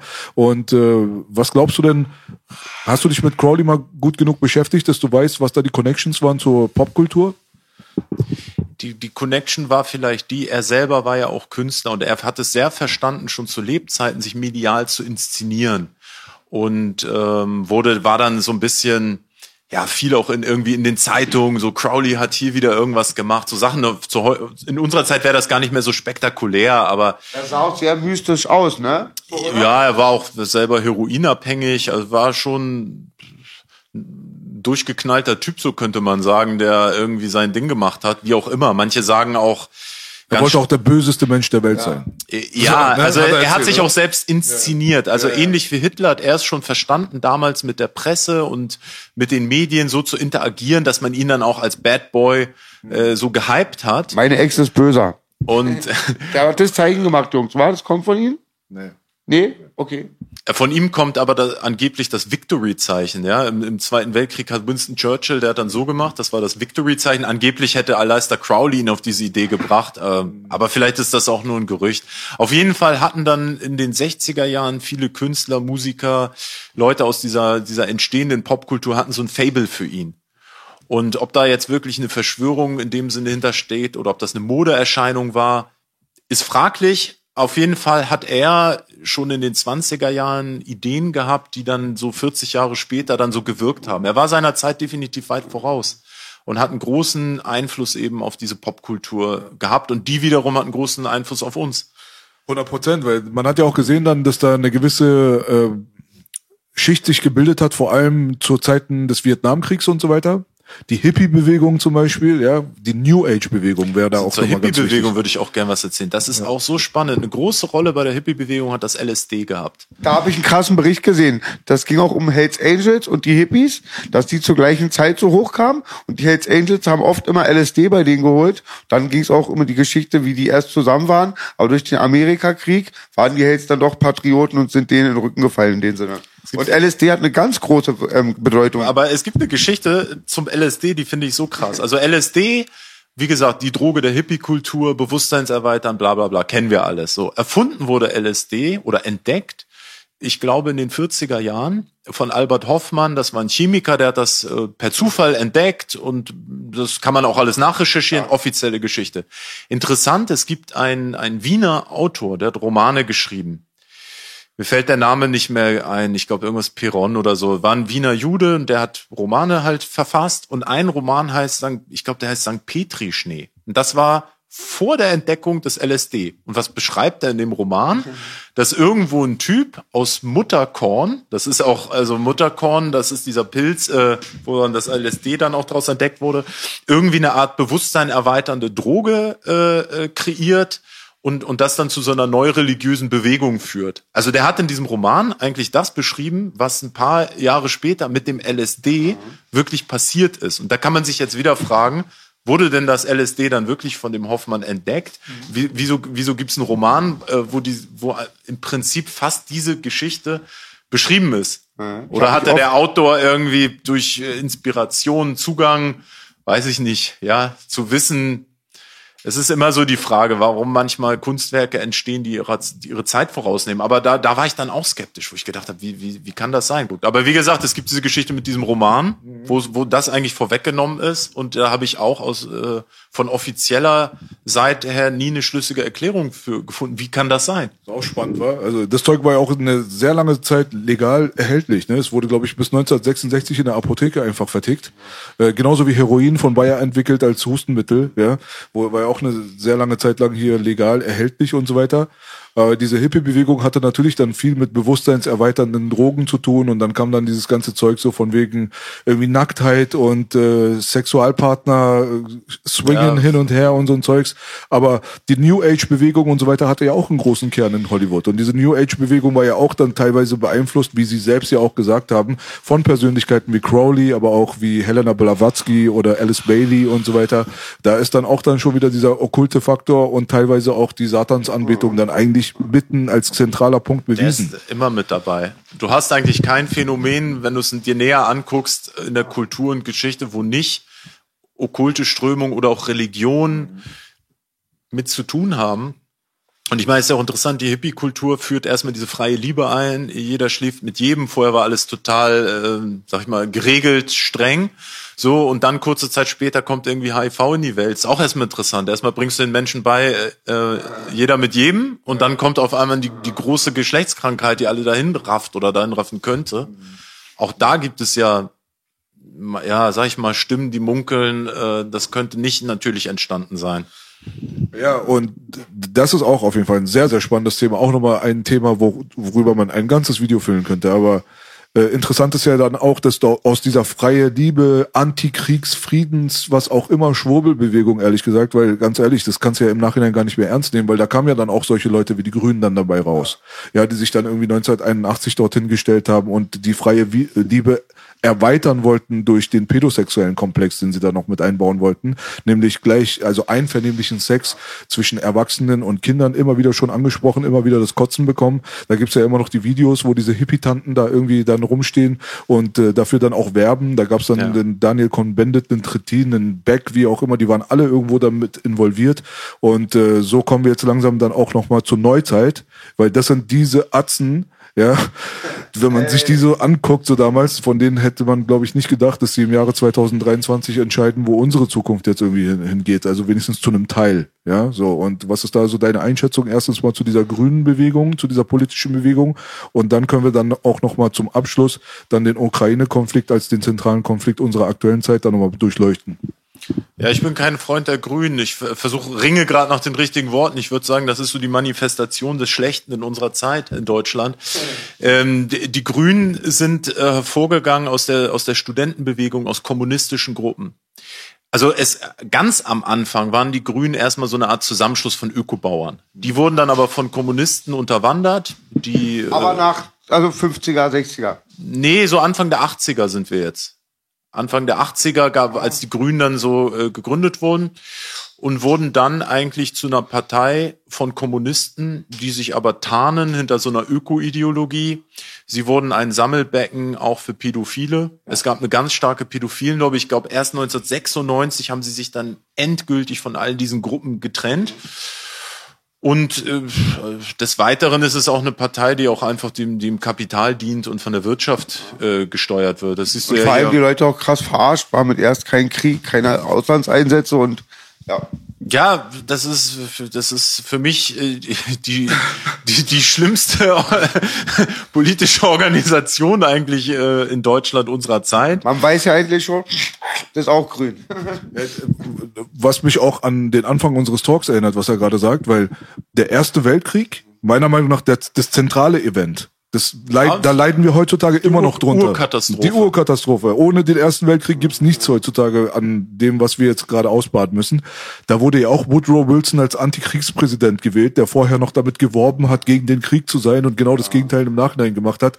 Haben wir mit den Grünen genau das Gleiche nochmal erlebt und da können wir abschließend dann nochmal nur jetzt in Bezug auf diese Rubrik feststellen, dass sich Geschichte dann doch wiederholt, weil man kann Mechanismen, die funktionieren, die kann man ja reproduzieren ja. und dann immer auf die aktuelle Zeit anwenden, solange die Leute doof genug sind, das äh, zu schlucken, dann werden sie es morgen dann nochmal machen. Ja, natürlich. Ja. Wie eine Betrugsmasche. Ja, ja. Da ändert sich ja auch nicht viel an irgendwie an Taschenspielertricks so. Richtig. Nee, wo warst du? Wollt ihr jetzt nicht unterbrechen? Ja, weiß ich auch nicht mehr. Faden verloren. Also, die Grünen sind das personifizierte Böse, da waren wir. Man könnte das vereinfacht so sagen. Aus meiner Sicht, ich muss ja, ja aufpassen, wie man sich öffentlich äußert. Das ist doch alles Comedy gerade, ist ja nicht ernst gemeint. ist reine Satire. Ja. Äh, Wobei man ja, wenn man grüne Politiker im Fernsehen tatsächlich eigentlich denken könnte, das wäre Satire, aber die meint es ernst. Also. Mhm. mhm. Ähm, wo, wobei das auch mittlerweile einfach nur eine gekaufte Bewegung ist. Sie sind die Propagandisten äh, für diese Klimaideologie. Ja, und da geht's letztlich nur um wirtschaftliche Interessen. Da geht's nicht darum, irgendwie das Klima zu retten. Das kann man aus meiner Sicht sowieso nicht. Das Klima war auch schon immer Schwankungen und, unterworfen. Ich meine, wir wissen, es gibt Eiszeiten, ja, die kommen und gehen. Es wird auch irgendwann wieder eine Eiszeit kommen, dann wird hier Europa wieder unter einer Eisdecke sein. Äh, es ist schon, ja, ist schon interessant, wie sich die Leute eigentlich verarschen lassen. Ja. Wenn man, wenn man im Zusammenhang mit dem äh, World Economic Forum und den Young Global Leaders und so weiter mal sich anguckt, dass da so eine Merkel, eine Baerbock und auch eine Maischberger und so weiter dort alle unter Klaus Schwab irgendwie ausgebildet wurden und äh, der Baerbock jetzt gerade äh, vom Jahrgang 2020 gerade mitten in der Azubi-Phase eigentlich noch ist, die bis 2025 noch ausgebildet wird und trotzdem hier irgendwie so tut, als hätte sie was zu sagen, äh, wäre das dann auch eine Sache, die man halt vielleicht als Parallele sehen könnte, wie früher Geheimgesellschaften im Hintergrund agiert haben, die heutzutage vielleicht nicht mehr so ganz Geheimgesellschaften heißen. Heutzutage werden die ja, interessant ist ein sehr sehr interessanter Gedanke. Ja. ja. vielleicht war das auch sowas, was heute Young Global Leader heißt. Wissen wir das wirklich? Ich meine, gerade in Bezug auf so zentral wichtige Personen kann man davon ausgehen, dass unheimlich viel vertuscht wird und, und unter den Teppich gekehrt und anders dargestellt. Hm. Ähm, das ist alles mit ganz viel Vorsicht zu, zu genießen, was, was uns äh, so geschichtlich erzählt wird. Mhm. Aber ich will mich auch nicht hinstellen und sagen, ich bin der Typ, der alle Antworten hat. Ja, ich bin eher der, der auch viele Fragen stellt. Und für mich ist einfach ganz viel unklar. Aber ich finde es wichtig, dass man auch mal öffentlich Dinge, so wie wir das heute machen, mal in Frage stellt und Absolut. überlegt. Ja, da bin ich auch voll dafür. Dann äh, würde ich mal sagen, zum Abschluss nochmal deine Einschätzung zu dem Ukraine-Konflikt halt. Ne? Ukraine-Konflikt, ja, vielschichtiges Thema. Ich meine, ähm, da spielen geopolitische Machtinteressen eine große Rolle. Die, die Ukraine war ein Gebiet, wenn man den Namen Ukraine mal ins Deutsche übersetzt, heißt das schon so viel wie Grenzland. Also Krain ist im Russischen sowas wie, wie bei uns Bundesland und Ukraine, das ist so dieses Grenzland. Im 16. Jahrhundert lebten dort die Kosaken ja, das waren so äh, mehr oder weniger freie Krieger, die hatten da sogar schon demokratische Strukturen. Ursprünglich Spanier, war? Kosaken? Nein, das waren okay. das dachte, das war das war schon fast eine eigene Volksgruppe. Das waren eigentlich äh, das, wo, wo heute dann die Ukrainer daraus entstanden sind, ja. Und die haben dort relativ frei gelebt. Es, es war immer mal gehörte das mehr zu Russland, mal zu Polen, teilweise zu Österreich. Das war immer eine umstrittene Region. Mhm. Und ähm, man kann da verschieden argumentieren. Also wenn die Russen sagen, die Ukraine ist eigentlich ein Teil von Russland, dann ist das historisch ein Stück weit richtig. Und wenn die Ukrainer umgekehrt sagen, nein, sind wir nicht, wollen wir nicht sein, wir sind was eigenes, ist das auch richtig. Es ist eine strittige Frage. Man kann das aus beiden Seiten argumentieren. Fakt ist einfach der, dass die Amerikaner ein Interesse daran haben, die Ukraine in ihren Machtbereich zu kommen, weil wenn du, weil sie war vorher im russischen Machtbereich und wenn sie jetzt äh, praktisch in den, diesen Machtbereich der NATO und damit der Amerikaner kommt, dann sind die Russen wie auf so einem Schachfeld Schachmatt. Hm. Das ist jetzt einfach der Schachzug, der Russland Schachmatt setzen würde. Weil wenn dort jetzt NATO-Truppen stationiert werden und hm. Raketen und im Schwarzen Meer noch eine Flotte von den hm. Amis, dann haben die Russen geostrategisch nichts mehr zu melden. So aus diesem Grund kann Russland das gar nicht zulassen, wenn es seine Macht erhalten möchte. Und äh, aus meiner Sicht wäre es klüger gewesen, die Verhältnisse, so wie sie sind, dort bestehen zu lassen. So und die Ukrainer wiederum sind in sich ja auch nicht einig. Da gibt es Teile der, des mhm. Landes, die wollen zu Russland gehören. Es gibt andere Teile, die wollen zum Westen gehören. Beide haben Argumente, die ich nachvollziehen kann. Kann man das prozentual irgendwie, man hört es ja immer wieder, dass ganz viele auch dann pro-russisch sind? Ist es so 50-50 oder? Weiß ich, weiß ich gar nicht. Schwierige Frage, weil die natürlich auch, äh, die Meinungen auch unterdrückt werden. Hm. So, wie die wirklich denken, weiß ich nicht. Aber viele sind auch russischsprachig. Es sind auch viele Russen, sind mit Ukrainern verwandt hm. und umgekehrt. Das ist so verbandelt. Eigentlich das voneinander trennen zu wollen, ist wirklich, wirklich schwer. Hm. Ähm, für mich ist der Krieg tragisch und, und Jeder Krieg, ich ja. genau, ich, ich bin, bin für den Frieden und für alle Menschen und würde mich da auch auf gar keine Partei stellen. Meine Partei ist die der Menschen und mhm. der normalen Menschen, die in Frieden leben wollen. Aber wenn ich es geostrategisch mir anschaue, ist einfach der Punkt der, dass, dass, dass das angloamerikanische Imperium dort Macht haben möchte. Safe, safe. Ich wurde letztens gefragt, wen ich die Schuld gebe für den Konflikt der Ukraine oder Russland. Ich sag beiden. Beiden. ja. Ein kleiner Auflockerer hier, dafür bin ich ja da. Ja, ist wie, wie eine Schlägerei auf der Straße, ne? Das ist, kannst du doch auch nicht hinterher sagen, ja, der war jetzt schuld, wenn die sich da irgendwie in die Haare bekommen ich glaub, haben. Ich glaube, er meinte Joe. Ja, Weiden, doch, Weiden. Ach so. War ein kleiner Witz hier. Ich bin doch der, ich der Guck mal, Comedy siehst du mal, wie blöd ich bin. Voll- Der, ist, der, der war so gut, der ist nicht mal Der war so gut, dass er war zu hoch für mich. Ich habe mal Playboy einen Witz erzählt in seiner Sendung, hat drei Minuten später gelacht. Auch nicht schlecht auf jeden Fall. Ja. Ja. Ja, nee, das ist, glaube ich, eine äh, komplett nachvollziehbare Position. Also Hauptsache, man schlägt sich da nicht auf irgendeine Seite, ja, weil das ist äh, auch nur mehr Spaltung. Da haben wir auch noch mal das aktuelle Thema, äh, worüber wir gleich dann noch mal sprechen werden, und zwar für deinen Kanal. Jetzt würde ich zum Abschluss den Leuten auf jeden Fall empfehlen, dass sie als allererstes mal deinen Kanal erstmal abchecken. Ja. Also die Leute, die jetzt gerade hier zuschauen, die wurden mit Sachen konfrontiert und bombardiert, ja. Bombardiert, ja. Ja, das ist so teilweise in ein paar Minuten abgefrühstückt, was auf jeden Fall eine Lebensaufgabe wäre in der tiefen Recherche. Aber du hast da einen sehr, sehr guten Job gemacht, finde ich persönlich. Da sind Videos, die sind so umfangreich und auch wirklich on point. Wer sich damit auseinandersetzen will, der geht einfach auf Charles Fleischhauers Kanal rauf, guckt sich mal die YouTube-Videos zu den einzelnen Begebenheiten an. Viele Sachen, die wir heute besprochen haben, die gibt es dort im Detail sogar sogar die Themen von heute quasi könnt ihr dann nochmal nachholen und äh, gibt der Sache auf jeden Fall mal einen Ruck, das wird sich lohnen. Auf jeden Fall und unbedingt, wer es noch nicht gemacht hat, den ersten Podcast mit dem Bruder Kelvern auch nochmal gucken. Sehr informativ. Ja, ja, viel, vielen Dank für die äh, dezente Werbung. Ähm, nee, aber es ist tatsächlich so, für die Zuschauer, die mich jetzt das erste Mal gesehen haben, unheimlich viele Themen im Schnelldurchlauf, äh, aber wie gesagt, ich habe viele davon auch einzeln aufgedröselt, das kann man sich alles angucken. Selber viele Interviews auch mit Experten zu verschiedenen Themen geführt. Ja.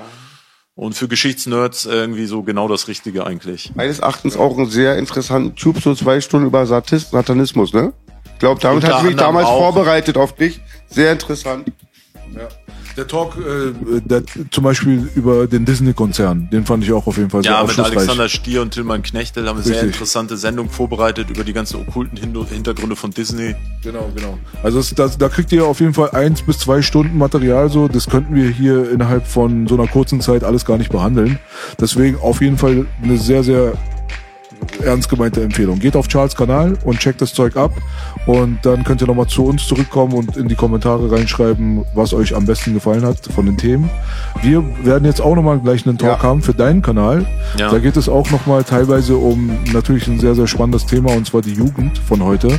Und da kommt natürlich dann auch das Thema gesellschaftliche Spaltung dann mit ins Spiel, was wir jetzt in letzter Zeit natürlich dann schon wieder haben. Das Thema ändert sich immer wieder. Jetzt ist, war es gerade wieder das Migrantending und Silvester und wie auch immer. Aber da gibt's glaube ich, noch einige Sachen mehr, die man dazu sagen kann. Und äh, ich würde mal behaupten, dass das auch heute nicht das letzte Mal war, dass wir für unser Format hier nochmal zusammenkommen. Ich glaube, mit Charles kann man sich über viele, viele Sachen sehr gut unterhalten.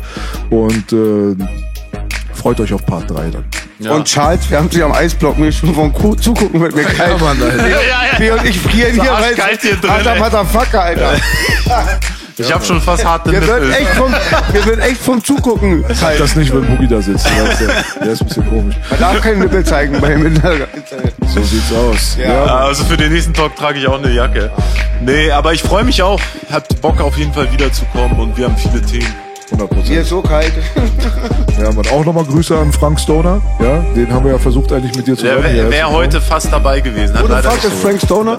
Das kriegen, ja, Dein Vorbild, Bruder. Guck ihn dir einfach an.